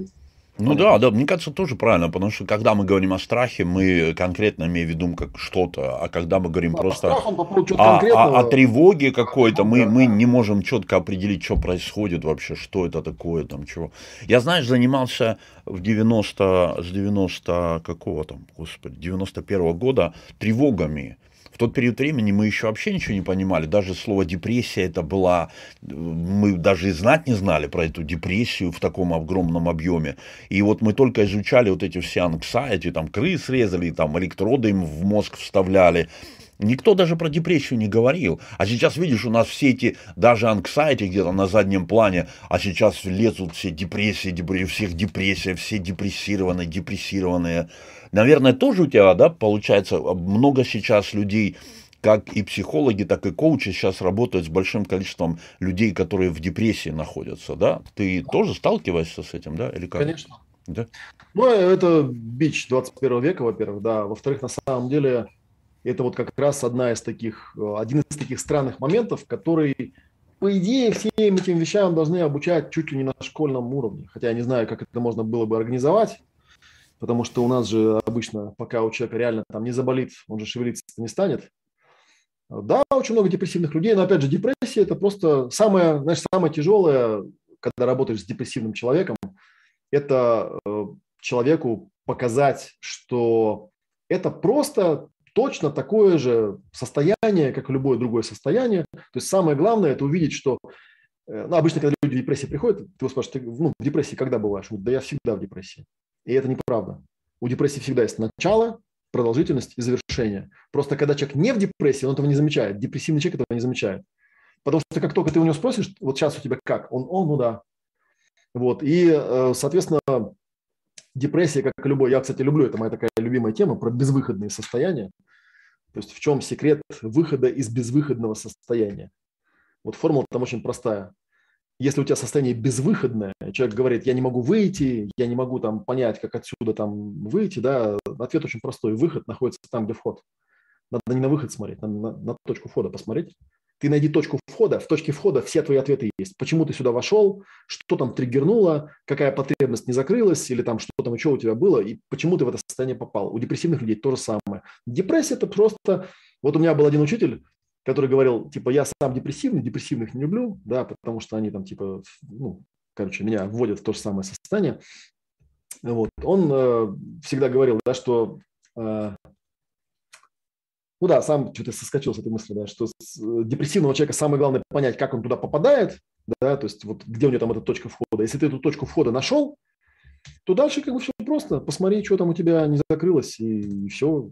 Ну, найди способ это закрыть. То есть в борьбе с депрессией нужно найти, найти причину депрессии. Да, это обязательно это, нужно находить. Я вспомнил, да, что он там хотел, хотел. Он говорит, смотрите, депрессивный человек – это же очень странный человек. Депрессивные люди очень долго живут. Депрессивный человек – это тот, который всех похоронит, и потом будет в депрессии. Такой, блин, все умерли, короче, а я тут, значит, остался последний. Сижу, значит, и типа, и, блин, у меня депрессия, потому что все умерли. А почему он в депрессии? Потому что он, скорее всего, запрещает себе делать какое-то действие, которое ему кажется опасным для жизни. И он от этой своей депрессии просто себя спасает. Все очень просто. Ну, поэтому, да, вот эти недепрессивные. Ты, они, ты описал они меланхолика сейчас, такого классического меланхолика, который хоронит флегматиков, сангвиников, холериков. Да, да, да, да, да. Эти все остальные там со скал прыгают, на лодках плавают, тонут, разбиваются, убивают. А этот сидит, говорит, а я в депрессии, я никуда не поеду, никуда не пойду. И ему уже там 90 лет, у него все вокруг умерли, он такой, а я вот всю жизнь в депрессии прожил, зато живой, как бы, да.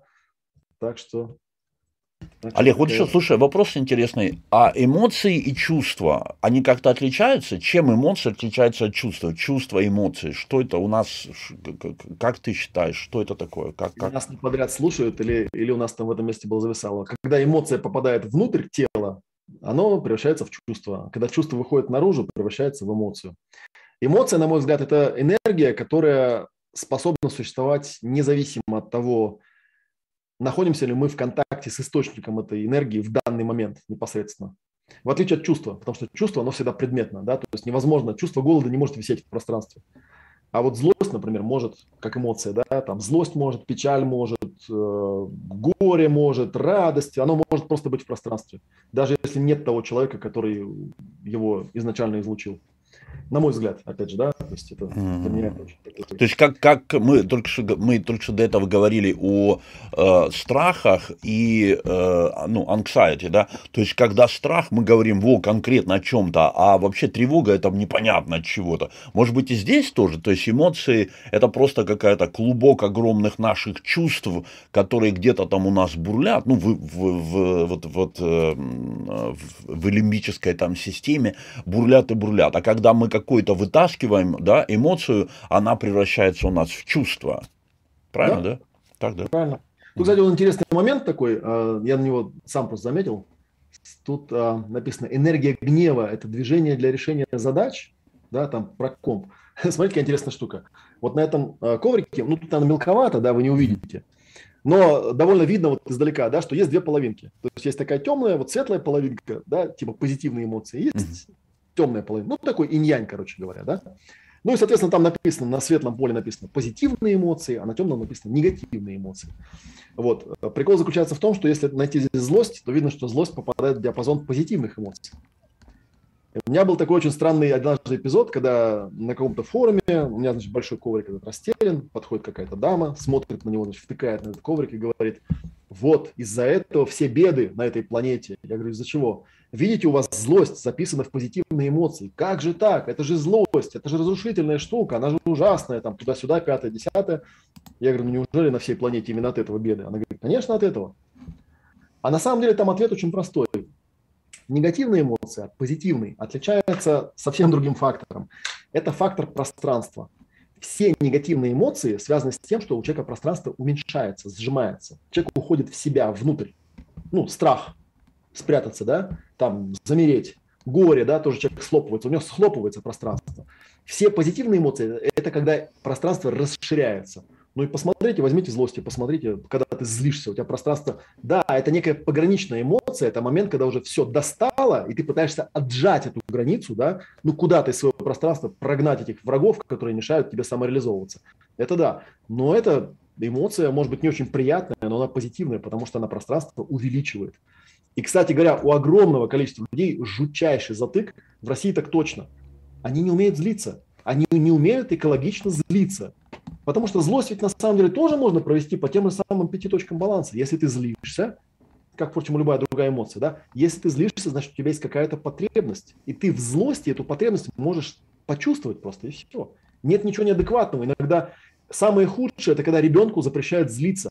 Когда ребенок злится, он проявляется как личность, он проявляет свое личное пространство, он проявляется в этом пространстве. Если вы, не дай бог, из тех долбанутых родителей, которые ребенку говорят, там, будешь так еще делать, там, типа, гребешь, ну, вы человека просто на всю жизнь покалечите таким образом. Человек имеет право злиться. Другое дело, что нужно научить его не бросаться предметами или там ломать, э, не знаю, мебель, а видеть за этим потребность просто, да, что да, это потребность, которая на, на грани того, что я этого не получу никогда, и поэтому я злюсь. Это может быть не самая лучшая эмоция, которую можно испытывать, когда у тебя какая-то неудовлетворенная потребность. Но это не меняет того факта, что это позитивная эмоция. Так что угу. вот, что я могу про злость сказать.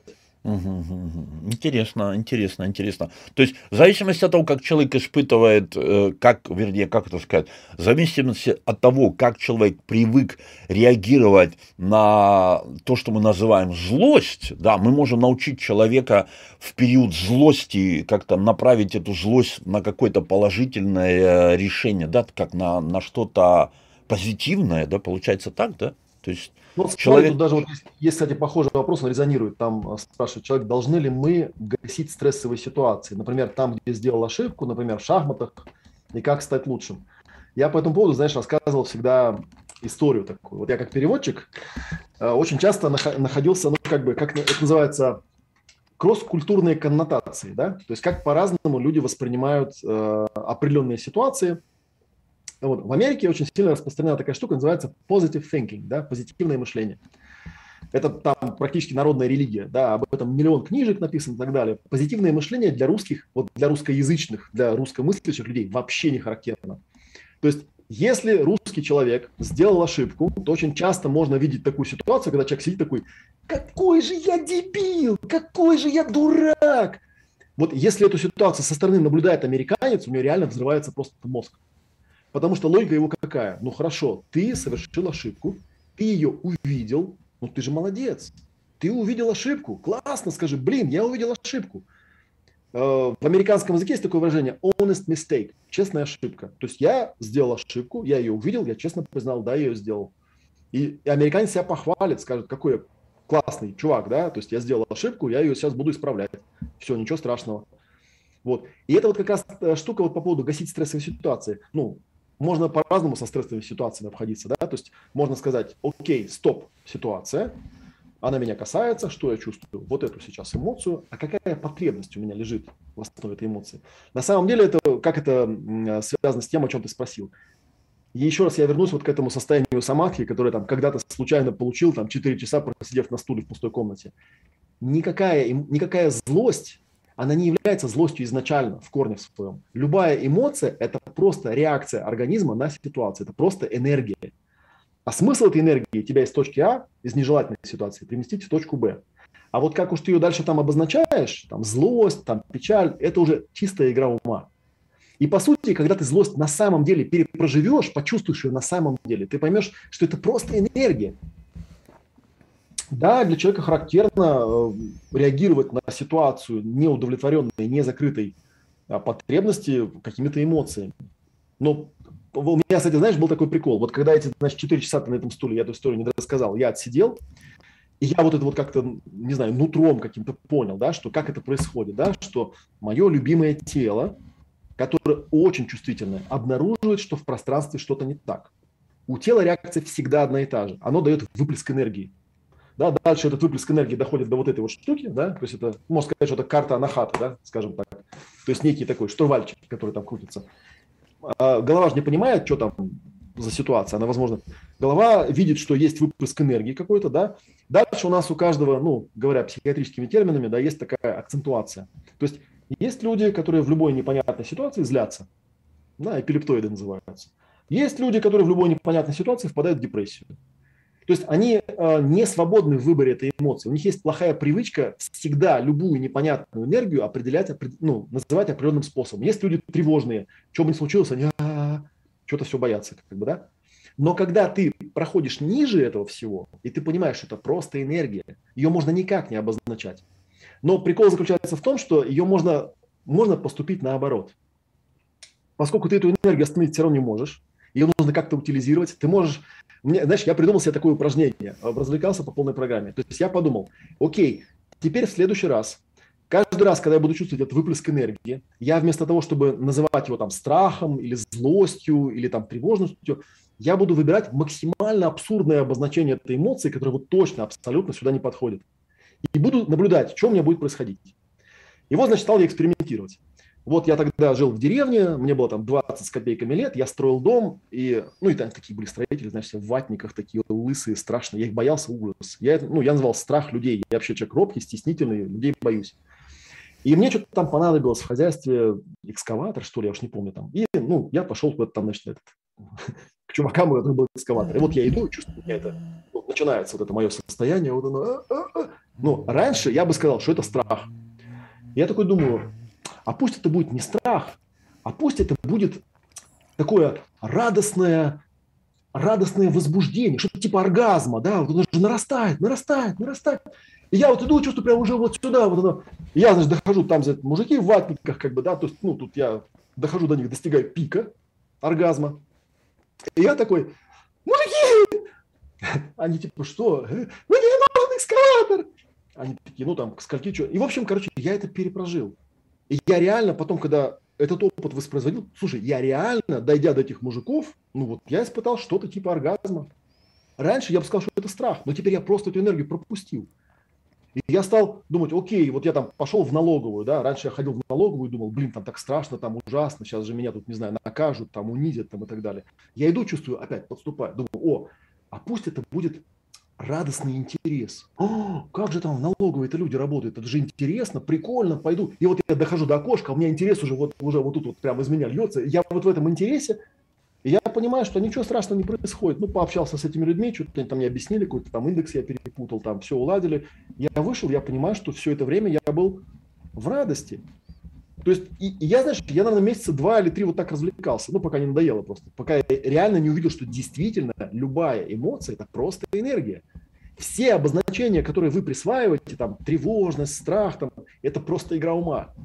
Угу. Это, конечно, может быть, вряд ли получится взять и силой воли как-то там типа исправить, да, потому что это требует некой систематической практики, да, потому что эта труба внутренняя должна уметь эту энергию пропускать, потому что там, знаешь, там же был и негативный момент. То есть, когда я увидел, как это работает, вот я начал говорить, там, тело почувствовало какую-то ситуацию, дает мне выплеск энергии. Что делает голова? Голова этой энергии говорит, ну-ка, блин, убери ее, ну-ка там засунь ее куда-нибудь, ну-ка, блин, сделай что-нибудь с ней, убери, не хочу ее чувствовать.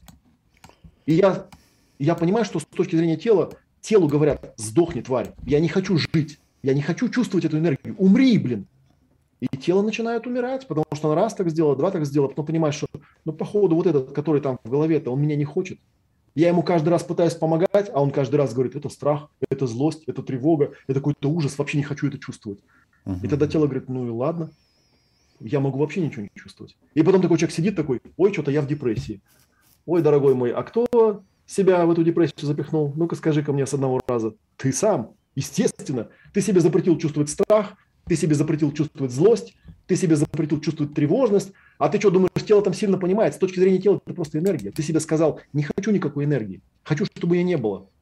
Как закажешь, хозяин. Угу, Хорошо. Вот интересно то, что, Олег, вот то, что ты говоришь, очень э, соразмеримо с вообще там понятиями там йоги, да, потому что в йоге нет разделения на эмоции, на хороших или плохих.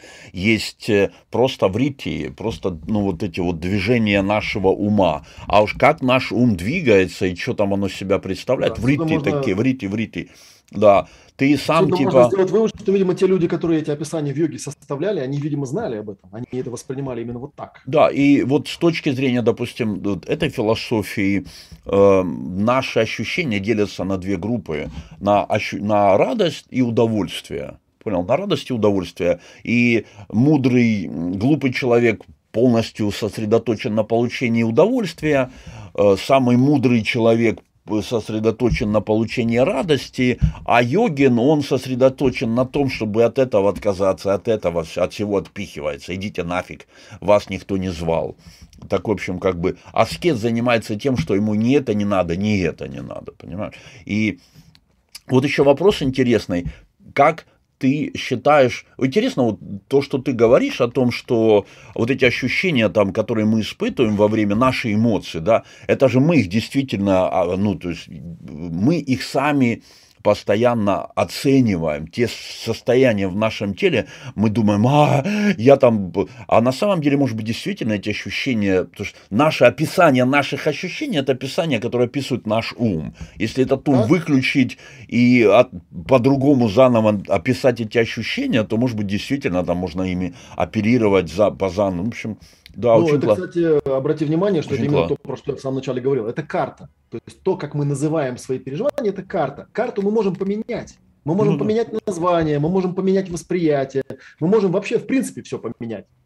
Угу. И тогда самое удивительное, что когда мы меняем карту, мы совсем по-другому начинаем это видеть. И у нас то, что раньше было э, непреодолимым страхом, вдруг становится оргазмом, понимаешь? А то, что было там дикой злостью, оказывается, это там сострадание какое-то, всего лишь навсего. Оно просто было очень интенсивное, я не хотел его воспринимать как таковое.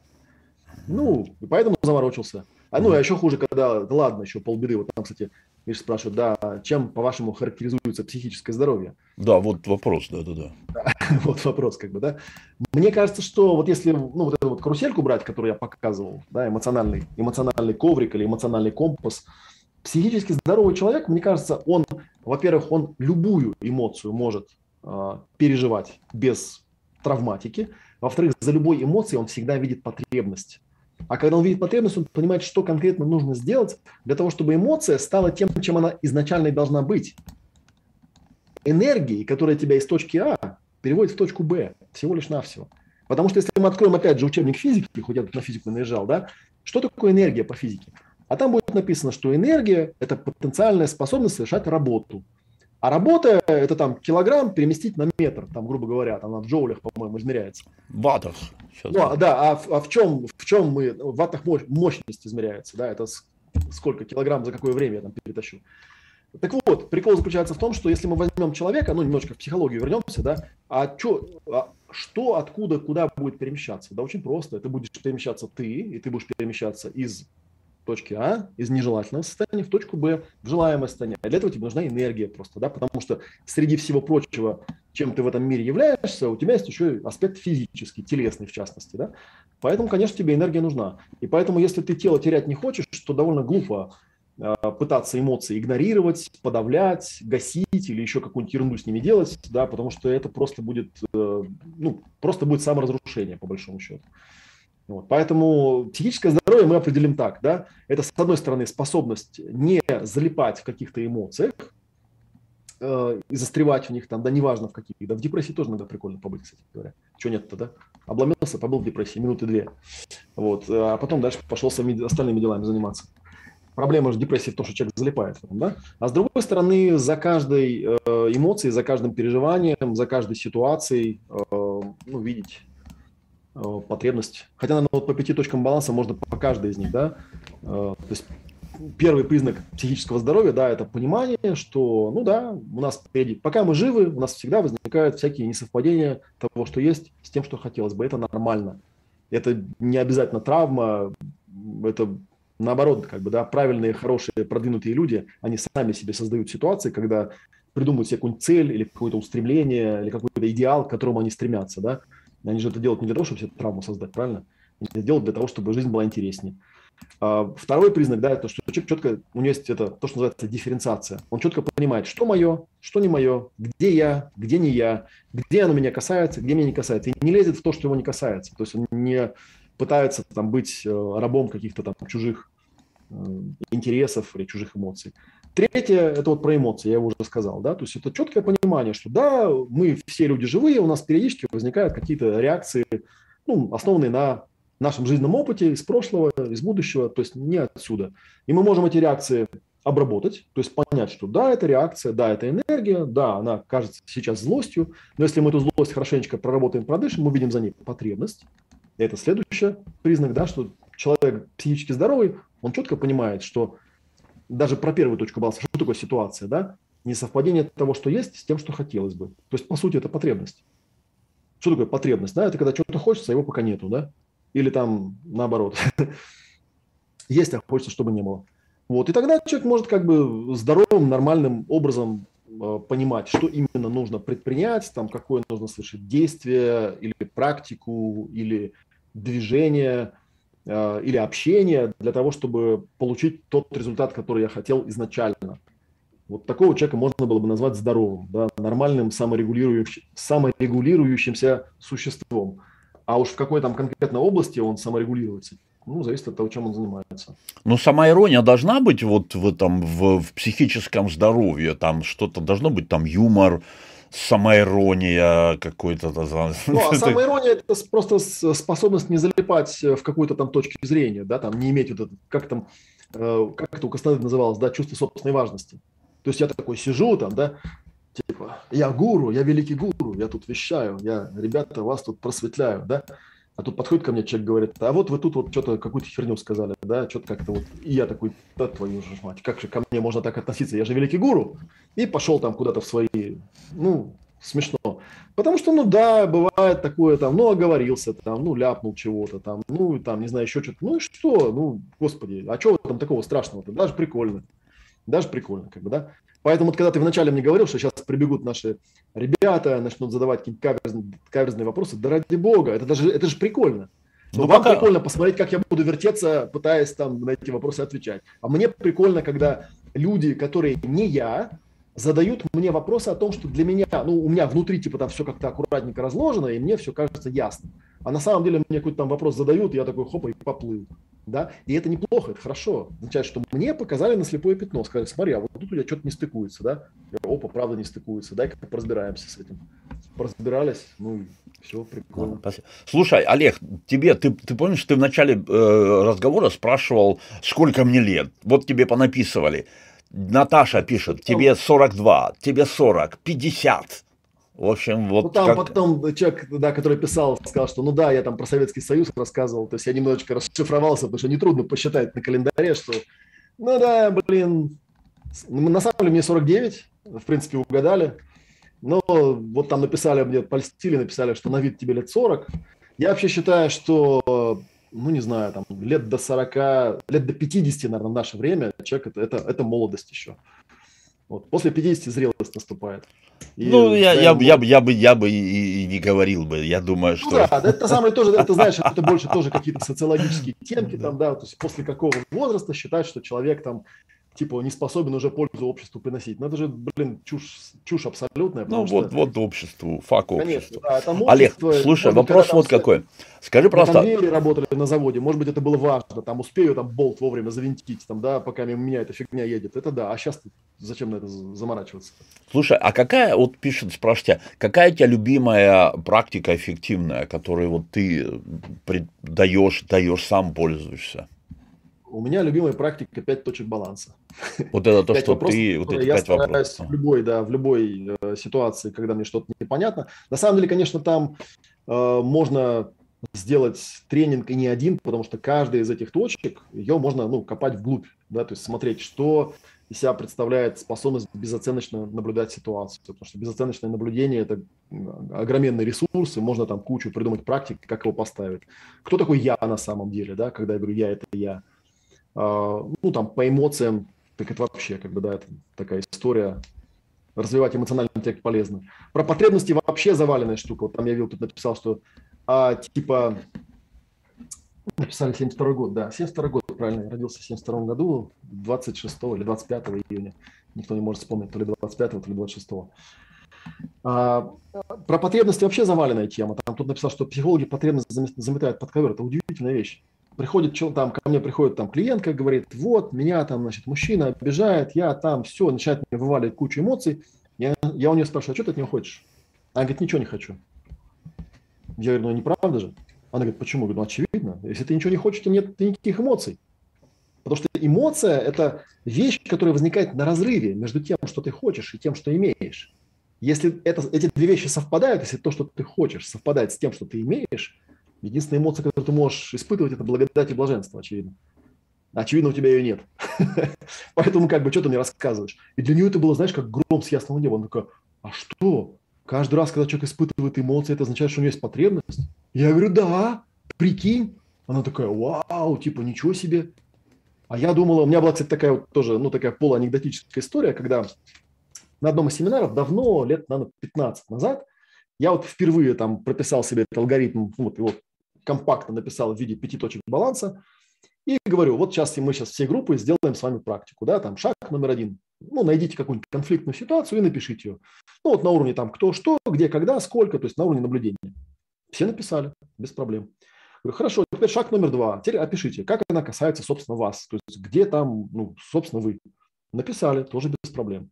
Хорошо, шаг номер три. А теперь попробуйте, тогда у меня еще не было вот этого эмоционального коврика, да, просто был какой-то список эмоций. Говорю, вот вам теперь список эмоций, давайте, вот какие эмоции вы там испытываете. Ну, так немножко поднапряглись, но, в принципе, написали. Это не так сложно, да. Говорю, хорошо. Теперь шаг номер четыре. А какая потребность там у вас была? То есть, что вы хотели-то? И у меня группа зависает. И минут через 15 кто-то там, Олег говорит, а, а какие, в смысле потребности это что? Я говорю, ну ты вот смотри, вот случилась ситуация, ты в нее вовлекся, запереживал, а надо-то тебе что было? А, да хрен его знает, что надо было, ну как-то не знаю. И, в общем, мы с ними целый день сели стали составлять список потребностей. Там получился у нас такой список. Я его потом, тут не видно, у меня там стенды такие стоят. У меня там прям есть такая штука. Там 16 категорий, прописали, все нашли. В общем, целый день с этим работали. А анекдот не про это, да, анекдот про то, что потом я составил такую, ну, материальчик вспомогательный, и на следующих семинарах уже, ну, не будь дураком, уже заранее им давал, говорю, вот у нас тут есть списочек, как бы, да, попробуйте хотя бы для начала по списочку.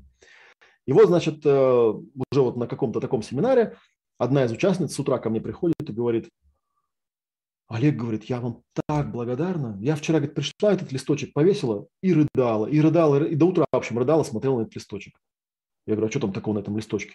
Она говорит, ну на какой? Она говорит, ну вот на этот, на список потребностей. Я говорю, а что там такого на этом листочке? Что там рыдать-то? Она говорит, сейчас я вам объясню, вы не понимаете. А, объясняю. я истеричка. В смысле, что? В смысле, возникает какая-то ситуация, я просто тупо эмоционирую, просто тупо истерю. Вот, когда меня спрашивают, Света, что тебе надо, я не знаю, что мне надо. Как бы, да, мне, соответственно, говорят, ну, истеричка, как бы, иди нафиг. И я там с первым мужем развелась, со вторым, с третьим. В итоге поняла, что, ну, реально какая-то истеричка, как бы, да, потому что, ну, я же вижу, что люди вроде неплохие, они меня спрашивают, что тебе надо, а я ответить не могу. А вчера-то я повесил этот листочек, я вот иду по списку, да, все 16 категорий, они у меня все эти потребности, все не закрытые, все, от самых там простых там физиологических до самых там самоактуализаций, все вот по списку, все у меня не закрыто. Но теперь у меня появился язык. Я могу, если меня сейчас кто-то спросил бы, что я хотела там в первых отношениях, во вторых, в третьих, я теперь могла бы сказать, но, к сожалению, уже поздно. И поэтому я и говорю, что я для этого своего ом-ответа придумал такой девиз, да, этому вас никто не научит. Почему люди, людей этому не учат? Это же ну, обыденная штука, что если ты испытываешь какие-то эмоции, значит, есть какие-то потребности. Да, это вот хорошее, интересное, интересное заявление, очень классно, очень классно. Спасибо большое. Классно. Вот. Так что вот как бы эта вещь, она прям, прям лежит на поверхности вроде бы, да, она очевидная. Но я вот просто могу сказать из практики то, что моя надежда на то, что ну это же очевидно вроде, да? А вот нифига не очевидно, вообще ни разу. Хм, да, интересно. Ну, то есть получается, что любые эмоции, которые мы испытываем, положительные, отрицательные, или как нам кажется, они положительные, отрицательные, они всегда должны быть для какой-то, для чего-то. Так вот, главная задача ответить, а зачем я чувствую плохие эмоции, для чего оно да? мне нужно? Любая эмоция, это всегда, она куда-то ведет, всегда. Угу. Вот вопрос, ведет ли она тебя из точки А в точку Б, или она тебя ведет непонятно куда, или вообще никуда не ведет, угу. а только там внутри где-нибудь зависает и начинает тебя там психосоматику, например, запихивать, да? Потому что, ну, там вот простейший бытовой пример. Если человек все время злится, эта злость не приводит к закрыванию его потребностей, да, вот, то есть он злится и злится и злится, хроническая злость. Что у него вылетает? Ну, все знают, да? Желчный пузырь вылетает. Как бы, да, человек потом идет и говорит, ой, что-то у вас с желчным пузырем проблемки. Да, конечно, нереализованная злость. Злость и ненависть, которая постоянно он ее чувствует, но ему в детстве, возможно, просто забили пробку. Ну, а с другой стороны, знаешь, есть куча этих телесников, которые там типа, э, я все время там прикалывался, когда где-нибудь на форуме э, встречаешься, вот с такими, знаешь, есть такие классические психологические телесники, они такие, ну, если злишься, надо побить подушку, надо потопать ногами, надо поорать, как бы, да, там вот это как бы вот я говорю, ну хорошо, потопал ты ногами, поорал, побил ты подушку, и чё? Для чего, да? Для, для чего, потребность закрылась, что ли, от этого, да? У тебя же не было цели поорать, правильно? Чего орать-то? Интересно, интересно. То есть получается задача, задача коучинга, коучинга это направить вот человека, начать задавать ему простые вопросы, а зачем тебе это нужно, да, и отправить человека в этот лес, чтобы он нашел-то основную причину, родничок, откуда все течет, получится, получается так, да? Ну, ну, наверное, один из самых таких э, простых и очевидных вопросов – это вопрос «зачем?». Угу. Постоянно задавай себе вопрос «зачем я это делаю?», «зачем это да. происходит?», Интересно. что я хочу, чтобы получилось. А, спасибо большое, Олег. Олег, вот еще вопрос, слушай, скажи, пожалуйста, тебе кажется, что у наших мыслей есть сила? Вот сила нашей мысли. И если ты так думаешь, что у наших мыслительных там процессов есть сила, то как эту силу можно увеличить? Я тебе просто расскажу, что с точки зрения вот того, чем мы занимаемся, да, у мысли есть сила, и э, сила взгляда, и является вот этой той силой мысли, про которую мы говорим. Потому что мы, там, если спросить нас, кто-то чувствовал на себе ощущение взгляда в затылок, и мы все оборачиваемся и действительно смотрим на тебя, кто-то пялится, понимаешь? И в этом плане практики такие, как тратака, когда ты сидишь там, тупо уставился на свечку какую-то и долго-долго-долго смотришь, там закапывание в глаза сурьмы, еще какие-то такие вот э, ну, упражнения связаны вот именно с, со зрением. Считается, что увеличивает силу мысли твоей, а соответственно мысли, не просто мысли, но силу твоего убеждения. Как ты к этому относишься? Что ты думаешь по поводу этого? Ну, я физический пример, если ты мне позволишь, приведу. Чем отличается простой свет от лазера? Простой кто? Чем отличается простой свет от лазера? А мне просто секс. Я думаю, я думаю. Мне просто секс, думаю, чем, чем ну, отличается секс от лазера? Я думаю, так, блин, так, дайте мне подумать.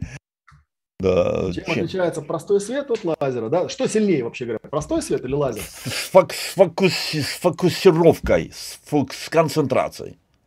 Вот нет, понимаешь? Нет? А, ты, с, ты посмотришь... с источником света.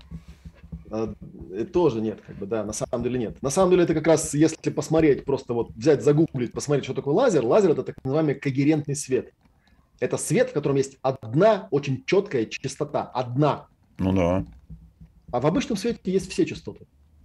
Поэтому лазер всегда сильнее, потому что ну, из лазера можно сделать пушку. Ты его направляешь, он тебе дырку просверливает. Да? Почему? Потому что там одна частота, и там очень сильная концентрация энергии благодаря этой одной частоте. Я думаю, что когда спрашивают про силу мысли, это очень просто. У большинства людей мысль не сильная, потому что у них нет никакой одной мысли. Поэтому все упражнения, они на концентрацию. Да? Это вопрос усиления мысли заключается в том, как сделать так, чтобы мысль была одна единственное. Четкое намерение, четкое, ясное, беспрекословное, абсолютно, не знаю, вот такое уверенное намерение одно, единственное, четко понятное.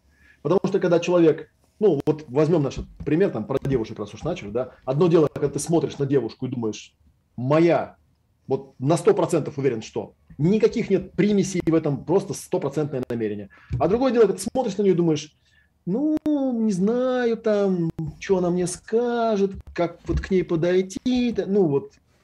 Знаешь, если, кстати, вот вспомнил этот анекдот, есть такой на эту тему, ну, такой анекдот, картинка, когда, значит, там, э, там две сценки в этом анекдоте, значит, сценка номер один. А, писатель Иванов встал рано утром, а, значит, думает, надо, блин, начать писать книгу, сел что-то за стол, значит, положил лист бумаги, что-то как-то не писалось, что-то написал там пару предложений, какая-то ерунда, скомкал лист, бросил, плюнул, лег спать. Сценка номер два. А, читатель Петров открывает, значит, книжку, утром, значит, встает, думает, надо что-нибудь почитать, открывает книжку, значит, э, писателя Иванова, что-то читать неохота, значит, ну, вроде прочитал первые две строчки, какая-то хрень, там, взял книжку, бросил, пошел, лег спать. Так великий писатель Иванов донес свое состояние до читателя Петрова. Так вот из этой, из этой же серии, да, то есть если ты смотришь на девушку, и у тебя вот это вот все такое, ну вот ты это и доносишь. Как бы, что тогда удивляешься, что у тебя мысль не сильная? Она сильная, а просто она у тебя вот такая, как сказать, грязная очень, да, неясная. Не, ну, не нужно растекаться мыслью по древу. Нужно да, сконцентрировать свою мысль, в какую-то, блин, лазерную просто указку и силой мысли сверлить, что ты хочешь. да? Да, и все на вот, А это, соответственно, возникает, соответственно, ну, стандартная достаточно проблема, да, это очищение ума, очищение разума с тем, чтобы ты при желании мог концентрироваться на вот выбранном каком-то предмете, на выбранной мысли, и тогда эта сила, она, она, она как бы сама собой появляется. То есть нет такого параметра силы. Есть параметр чистота и омраченность, да, ясность и омраченность. Ясная мысль, она всегда сильная и понятная, потому что она понятная. А омраченная мысль, да, у нее там столько примесей, что... Кеся Меся. Кеся... Вообще там ага, раз... понятно. Кеся Меся. Мысли Кеся Меси. Я понял. Олег, скажи, пожалуйста, вот э, спрашивают тоже, вот если есть стрессовые какие-то, я не пойму, сам вопрос мне не очень а понятно. Стрессовая да. ситуация, если сделал ошибку, например, в шахматах, как стать лучше? Вот то, что за, ты, чтобы стать лучше, нужно просто задавать себе постоянные вопросы, да? От Я чего? Зачем? На самом деле, да? на самом деле, знаешь, что тут такая есть тоже штука, что касается там шахмат. Э, вопрос очень понятный. Я на самом деле на этот вопрос отвечал, но, наверное, вот аспект про шахматы, он как-то вылетел, да? Угу. Он в чем заключается? Есть такие странные виды спорта. Вообще человек существо, ну, телесное то есть, по идее, у него возникает какая-то ситуация, он по, этой, по поводу этой ситуации что-то подумал, какая-то появилась эмоция, и какое-то, вот эта вся мысли и эмоции, они должны переходить в какое-то конкретное физическое действие. А, и эта штука, она очень сильно замечается, потому что у меня даже есть специальная вот практика, я, кстати, на ретритах ее постоянно использую, называется «ясное племя». Это когда ну, это такая разновидность телесной практики, когда мысли, эмоции и чувства проявляются в телесной форме. Еще по-другому называют ее аутентичное движение. Это очень интересная тема. Ну, скорее всего, ты с ней знаком. И там смотри, что происходит, да? То есть, ну, вот пример такой бытовой. Мне однажды э, где-то там в Ютубе какой-то чувак пишет под моим видео. Пишет, значит, примерно следующий текст. Говорит, Олег, ты замороченный чувак. Вот это видно. Вот смотришь на тебя, прям видно, что ты замороченный просто капец. Ну, я как бы открыто к таким вещам отношусь, говорю, хорошо. А что это, так что, что это означает? Я просто да, почему ты так считаешь? Объясни. Он говорит, ну вот смотри, вот тебе вопрос какой-то задают, и вот ты начинаешь что-то ерзать, чесаться, что-то там, короче, что-то колбаситься, и только потом начинаешь отвечать, как бы, да? Ну, нормальный ты человек, если у него там все ясно, он так хопа и ответил, и все, как бы, да, без всякого вот этого ерзания. Я думаю, логично, да, окей, принято, давай попробуем на каком-то семинаре, значит, думаю, сейчас будем практиковать, придумал себе практику. Сейчас мне будут задавать вопросы, я буду сидеть неподвижно, безмятежно, не двигаться. Вот. А я, ну, надо сказать, человек напрактикованный в этом плане, да? То есть вот задают мне вопрос. Я сижу. Минуту сижу, две сижу, три сижу. Я так долго могу сидеть. Ничего не приходит. Ничего не приходит. Хорошо, ну-ка давай попробуем старый способ. Так, задают мне вопрос, я что-то поерзал, почесался, что-то, о, ответ нашелся, о. Потому что ответ очень часто находится, как бы, для того, чтобы найти ответ, ты должен быть в контакте со своим телом. То есть, когда тебе дают какую-то задачу, вопрос, ситуацию, да, ты ее обдумал, обчувствовал, обдвигал, и вот тогда ты получаешь ответ как, ну, как бы цельный, настоящий ответ. Не на уровне там, что там в Википедии написано, да, не на уровне там, а что вот этот санскритский термин обозначает, как бы, да, потому что это можно далеко уйти. Можно стать там лингвистом, специалистом по этому поводу, а на уровне переживания, на уровне собственного ощущения. И тогда такой ответ твои зрители, твои там ученики или кому ты там это все рассказываешь, они понимают, что это твой ответ. Я потом этому чуваку сказал, говорю, знаешь, я понимаю, у тебя, видимо, есть какой-то стереотип, о том, что просветленные люди это такие типа замершие, как, э, как это, как комар в капле янтаря, там, да, такие чуваки, у которых ничего не меняется и полная безмятежность, и телом они ничего не делают. Я не знаю, возможно, есть такие люди, просто, возможно, просто к, этой, к этой категории не отношусь. Я не такой, я вот телесный. Да, я там, меня бывает прокорячит, я, я выражаю эмоции, я шевелюсь, я машу руками, да, я там что-то такое вот делаю и так далее. Ну, возвращаясь к вопросу о шахматах. А в шахматах, видите, какая беда? В шахматах телу не дают никакой возможности проявиться. Вот, поэтому, да, вот там кто-то пишет, да, вот, э, а вот Перельман так решал задачи на международных экзаменах. Во, вот если бы я это в школе бы знал бы, как бы было бы круто, да. Нет, я хочу тебе сказать, что шахматы тоже, там, если посмотреть на... Вот там пишут, Бобби Фишер е- лицо, там, если, типа, если... Руками, там что-то делал такое, да, вот если я, я нашелся смотрю... такой шахматист, который, знаешь, там, типа, посмотрел на доску, встал, и там, типа, аутентично продвигался, да, и такой бах, и правильный ход ему пришел. Он, может быть, вообще искусственный интеллект бы победил, потому что у искусственного интеллекта нету тела, понимаешь, он не может черпать мудрость оттуда, у него чисто алгоритмы только, больше ничего. Но я тебе хочу сказать, что я, я шахматами увлекаюсь, смотрю сейчас вот только закончил началось э, турнир там претендентов и все. Я тебе хочу сказать, что шахматистов смотреть, как они играют, то есть смотреть на доску приятно, а смотреть на то, как они думают, вообще неприятно, потому что они там то языки, то, то, то, то, то губы, то там постоянно ногти грызут или еще что-то. Да, да, да, да, да. Знаешь, у нас вот... Может быть неподвижным. Олег, я не знаю, ты сталкивался вот с таким делом? У нас вот еще какая есть такие практики у нас, э, когда мы за гнозисом ходим. У нас есть такая практика, вот ты говорил сейчас о том, что мы, когда хотим получить ответ на какой-то вопрос, да, у нас и тело, и эмоции, все-все-все, мы получаем ответ. Но существуют такие философские вопросы, за которыми можно ходить э, в гнозис, так называемый. А для этого этого, наоборот, ты должен себя там, там утащить полностью куда-то, сесть, чтобы обездвижить себя. И вот это вот апроматостада, когда все твои пять чувств, когда твой мозг успокоен, все-все, вот в этот период времени ты как бы в пустоту задаешь вопрос, вываливаешь все там свои пазлы, которые ты собрать не можешь, и в, уходишь в безмыслие. И вот где-то там на высоте безмыслия ты получаешь там два-три слова ответ, который такой, а, вот оно чего. Вот ты с этим сталкивался когда-нибудь? Ты... Да, конечно. И вот как раз в этом ретрите, который на Новый год, у нас там есть целых две практики. Они называются гностический интенсив и гностический интенсив расширенный. Он как угу. раз делается вот исходя из практики неподвижности. Исходя из практики неподвижности, медитации, которые э, там сначала есть предварительные вводные упражнения, когда учат человека в правильное состояние входить, и потом работают с такими темами, да.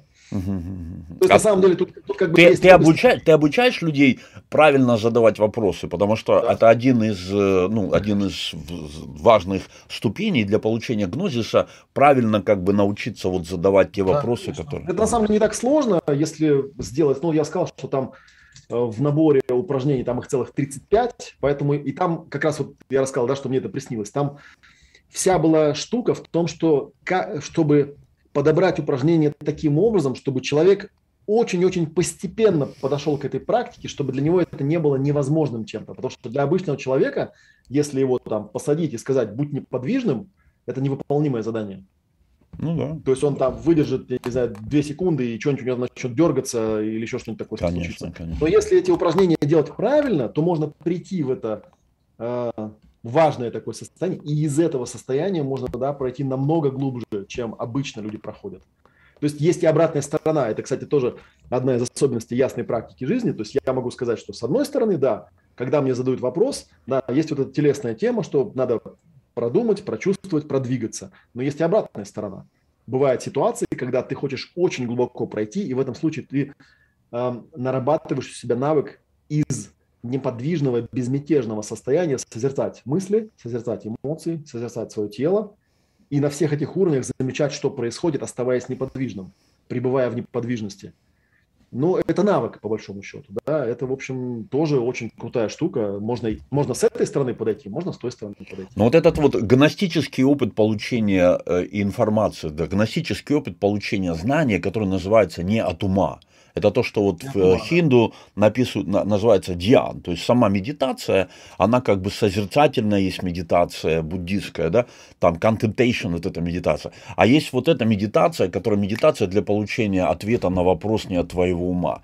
У тебя какие-то, э, я имею в виду, как это сказать, когда ты обучаешь людей задавать вот эти вот вопросы гностические, да, а, как, как ты обучаешь людей этого делать?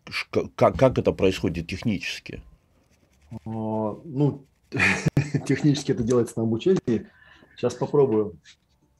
Помнишь, я рассказывал, да, что любое переживание можно описать четырьмя элементами. Это картинка, ощущение, эмоция и мысль. И это содержимое ума, очевидно. Картинки, ощущения, эмоции, мысли – это то, что, в общем, так или иначе составляет наши всякие умственные механизмы. Вот, и поэтому, если ты хочешь получить э, какой-то гностический ответ на какой-нибудь важный вопрос, например, «Кто я?», то очевидно, что ответ на этот вопрос – это не картинка, и это не ощущение, и это не эмоция, и это даже не мысль. Но для того, чтобы, если технически объяснить, то очень просто. Есть там специальные настроечные упражнения, которые многократно выполняем там, за эти 7 дней, а, когда человек, а, ну, первое, что я объясняю, смотрите, есть такая вещь, она очень важная. А, есть две крайности, которые люди, большинство людей не понимают. Две практики, которые сами по себе, по отдельности, не, не дают правильного результата. Первая практика – это медитация. Медитация – это вот созерцание того, что есть. Если вы обратите внимание, ну, я не знаю, может быть, со мной здесь не согласятся, потому что, опять же, медитация – это как психология, да, там есть куча… Там, там куча всякого, да-да. Поэтому под этим названием там сваливают все, что угодно. Но обычно вот такое простое присутствие заключается в том, что когда человек созерцает, вот он наблюдает картинки, ощущения, эмоции, мысли, его там, ему объясняют, что не надо с ними отождествляться, да, просто наблюдаешь их отстраненно из некой вот такой, это вот не это, не это, не это, не это. Проблема в том, что если ты это будешь очень долго делать, то ты просто в этом состоянии залипнешь, как правило, да, и большинство людей, даже те, кто профессионально практикует медитацию, они не замечают, что периодически у них возникает очень острая потребность сделать стадию номер два. Я говорю, вот посмотрите на любого просветленного. Э, любой просветленный, как правило, ну, может быть, там, за исключением редких аскетов, как правило, он ведет какие-то сатсанги, вообще очень много чего рассказывает. А зачем ему это нужно? А потому что все то, что он добыл в медитации, ему нужно куда-то выгрузить. Если он этого делать не будет, у него просто башка лопнет. И это одна крайность. То есть если человек только медитирует и никогда не рассказывает о том, что он там обнаружил, он просто остается вот как бы с одного бока, да, он, ну, грубо говоря, он подошел к слону и тыкается, и тыкается, он будет все время тыкаться в одно и то же место, он может годами это практиковать, никуда особо не продвинуться и думать, что там типа проблема у него в, в концентрации или так далее. А вторая крайность называется коммуникация. Это было замечено, ну это уже такая психологическая штука, может быть, э, наши слушатели слышали или не слышали, был такой в Америке человек, Юджин Джендлин его звали, он сейчас уже умер, который, э, будучи студентом в университете, он был психологом, он подумал, а что-то столько школ всяких в психологии, да, непонятно, а какая из них лучше-то? И он решил сделать эксперимент, ну, здорово. Ну, что он сделал? Он набрал психологов разных направлений, набрал несколько групп студентов и подумал, а давайте вот я, значит, каждого психолога попрошу каждому студенту провести там некоторые, там некоторое количество сессий, допустим, там три или пять сессий, вот. Ну, соответственно, все эти сессии оценю, то есть чтобы там психолог сказал, там, грубо говоря, там плюс или минус, чтобы клиент сказал плюс или минус, ну и там саму технику каким-нибудь еще тестом там оценим, там плюс или минус.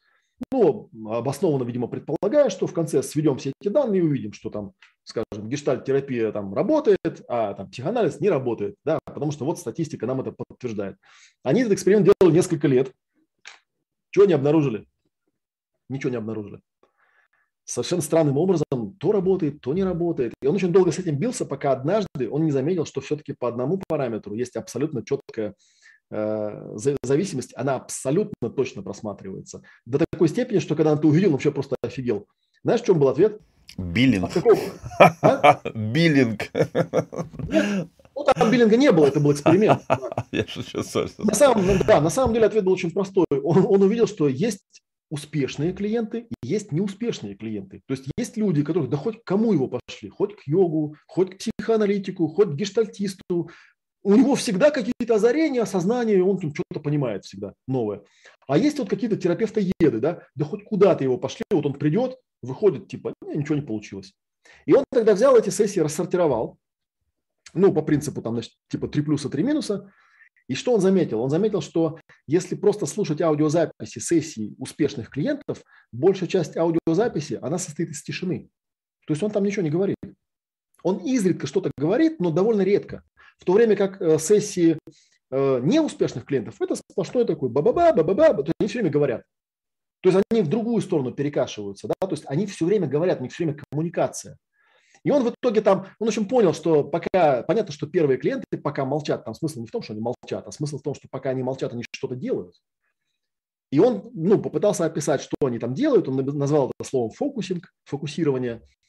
А, и он там попытался по шагам в своей книжке описать, там, что они в этот момент делают.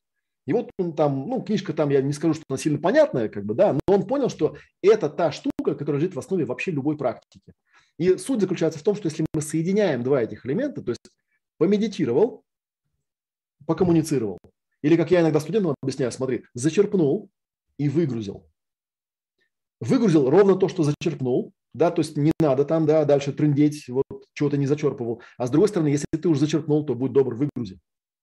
И, соответственно, если я человеку, ну, например, задаю вопрос там, да, ну, почувствуй себя, кто ты. Фаза номер один – это медитация. Человек закрывает глаза, наблюдает. Вот что приходит к нему в ответ на вопрос «Кто я?». Ну, что ему приходит? Картинки, ощущения, эмоции, мысли всякие приходят. Да? Фаза номер два. В какой-то момент он понимает, что ага, вот оно прилетело, он открывает глаза, и он своему напарнику, который называется получатель, он подробно описывает, что он там получил, стараясь, вот, что зачерпнул, то и выгрузить. И на самом деле, ну вот, не знаю, может быть, кто-нибудь придет ко мне на практику, на самом деле можно экспериментально показать, что если это все правильно делать пофазово, то занимает минут 15, э, э, ну, до такого состояния, когда там на самом деле есть, ну, это сейчас я такой экстремальный взял вариант, потому что это конкретный вопрос. Там есть более, более простые подготовительные практики. Где-то минут 15 э, уходит на то, чтобы человек какой-то момент, когда он закрывает глаза и медитирует, он понимает, что ему ничего не приходит. Нет никаких картинок, никаких ощущений, никаких эмоций, никаких мыслей, просто пустота. И в этот момент он, как правило, получает ответ. Проблема с этим ответом заключается в том, что это не слова, это не эмоции, это не ощущения, это не картинки. Это просто прямой ответ, это прямое восприятие ответа на этот вопрос. А самое лучшее, что можно ответить, ну, если человек спросить, кто я, там он говорит, и, ну, на самом деле, обычно вот конкретно этот гностический интенсив его обычно ведет так называемый мастер церемонии, потому что он может невербально считать, что вот оно, это состояние, да, он просто дает подтверждение, говорит, вот оно, вот это. Самое прикольное, что ты не можешь его, ты не можешь объяснить человеку, что, ты, ну, что это за состояние, ты, ты его можешь только почувствовать. И даже, как этот говорил мастер, который меня обучал, говорит, даже слово «почувствовать», оно кривое, потому что это не чувство, конечно же. Ну да. Это да, прямое да, да, восприятие. Это прямое восприятие. Да. И на самом деле, если это делать правильно, то можно взять любую, любой вопрос, любую мантру, можно взять, блин, бутылку пива и увидеть ее истинную сущность. Проблема в том, что только ты ее видишь. Ты не можешь ее передать словами, потому что если ты будешь ее передавать словами, люди услышат слова. Вот так же, как я, знаешь, вот я рассказал про это вот состояние, да, когда я понял, что Любая эмоция – это просто энергия. Я помню, когда я это пережил, для меня это настолько было очевидным, я там пришел и кому-то стал рассказывать, там, любая эмоция, представляешь, это же просто... Я столкнулся, что, ну, две реакции было, да, первая реакция, человек вообще не понимает, о чем я, я же вижу, что он не понимает. Ну, как он понимает головой? Ну, да, типа, да, да, в книжках же это написано, но он не чувствует. Я говорю, ну, прику, понимает? Нет, не понимает. И вторая, когда человек начинает умствовать. Он такой, ну да, да, там же у даосов там написано, у Лао Цзы, там в Дао Дэ Цзин написано, что да, это поток. Тут... Какая разница, что там написал Лао Цзы, если он вообще же существовал на белом свете, как бы, да? Если это не написала группа китайских товарищей. Ты ну, почувствовать можешь? Нет, не можешь. Да, да, да, очень, очень, очень, очень классно ты говоришь, потому что вот э, ответы на вопросы, те, про которые ты говоришь, они называются диан. То есть, а как, что такое Диан, описать невозможно, потому что это твои такие ощущения, которые, они являются твоими эмпирическими, но описать их человеку, который их не пережил, невозможно. Это как описать человеку ощущение оргазма э, тем людям, которые никогда оргазм не получали, понимаешь? Ты пытаешься, мы все как ну, бы, да, да, да. понимаешь, это, там, ну вот если там, банан, там такое ощущение, там кровь, значит, и как все это но, описать? Не даже никак все это не Важный момент заключается в том, что можно можно дать человеку практику, через которую он, ну, более или менее гарантированно, мы, конечно, не можем сказать, что это случится за 15 минут или за, там, за какое-то понятное время, но человек к этому состоянию придет. Большинство людей к этому состоянию приходит. Да, да, да, очень классно. Олег, вот еще, слушайте, братцы, ну надо же заканчивать. Интересно с тобой разговаривать, но мы уже три часа сидим. Значит, Олег, час пошли, да. Да, слушай, скажи просто, вот пишут ребята, в какой системе у тебя работа с телом? И кроме того, что тело там, там может быть, какие-то упражнения, очищения, какие-то там практики, что с голоданием, что с питанием, что с очищением тела? Потому что здесь довольно много ребят, которые ну, занимаются серьезно там очищениями, шаткармы делают, э, там чистят кишечники, там нос моют, э, для того, чтобы получать как бы полные вот эти вот ощущения, знаешь, там и радости, и всего-всего-всего. Что с телом у тебя? Вот когда ты, вы, вы там ну, уезжаете, собираетесь где-то. Если да, если мы э, останемся в рамках, ну, допустим, моих там ретритных мероприятий, я уже говорил, да, что нулевая – это про общение, про эмпатию. Первое – это вот про которое я сейчас тут рассказываю, да, про пространство, про точки зрения, про присутствие, про медитацию, коммуникацию, про всякие такие вещи. Вторая – она про эмоции. А, и на самом деле можно сделать вот такой трехчасовой эфир, там, да, или четырехчасовой, она будет только про это. А э, третья, да, по счету, 0, 1, 2, 3, она, э, это, она про тело. Она называется «Ясная практика. Тело и движение».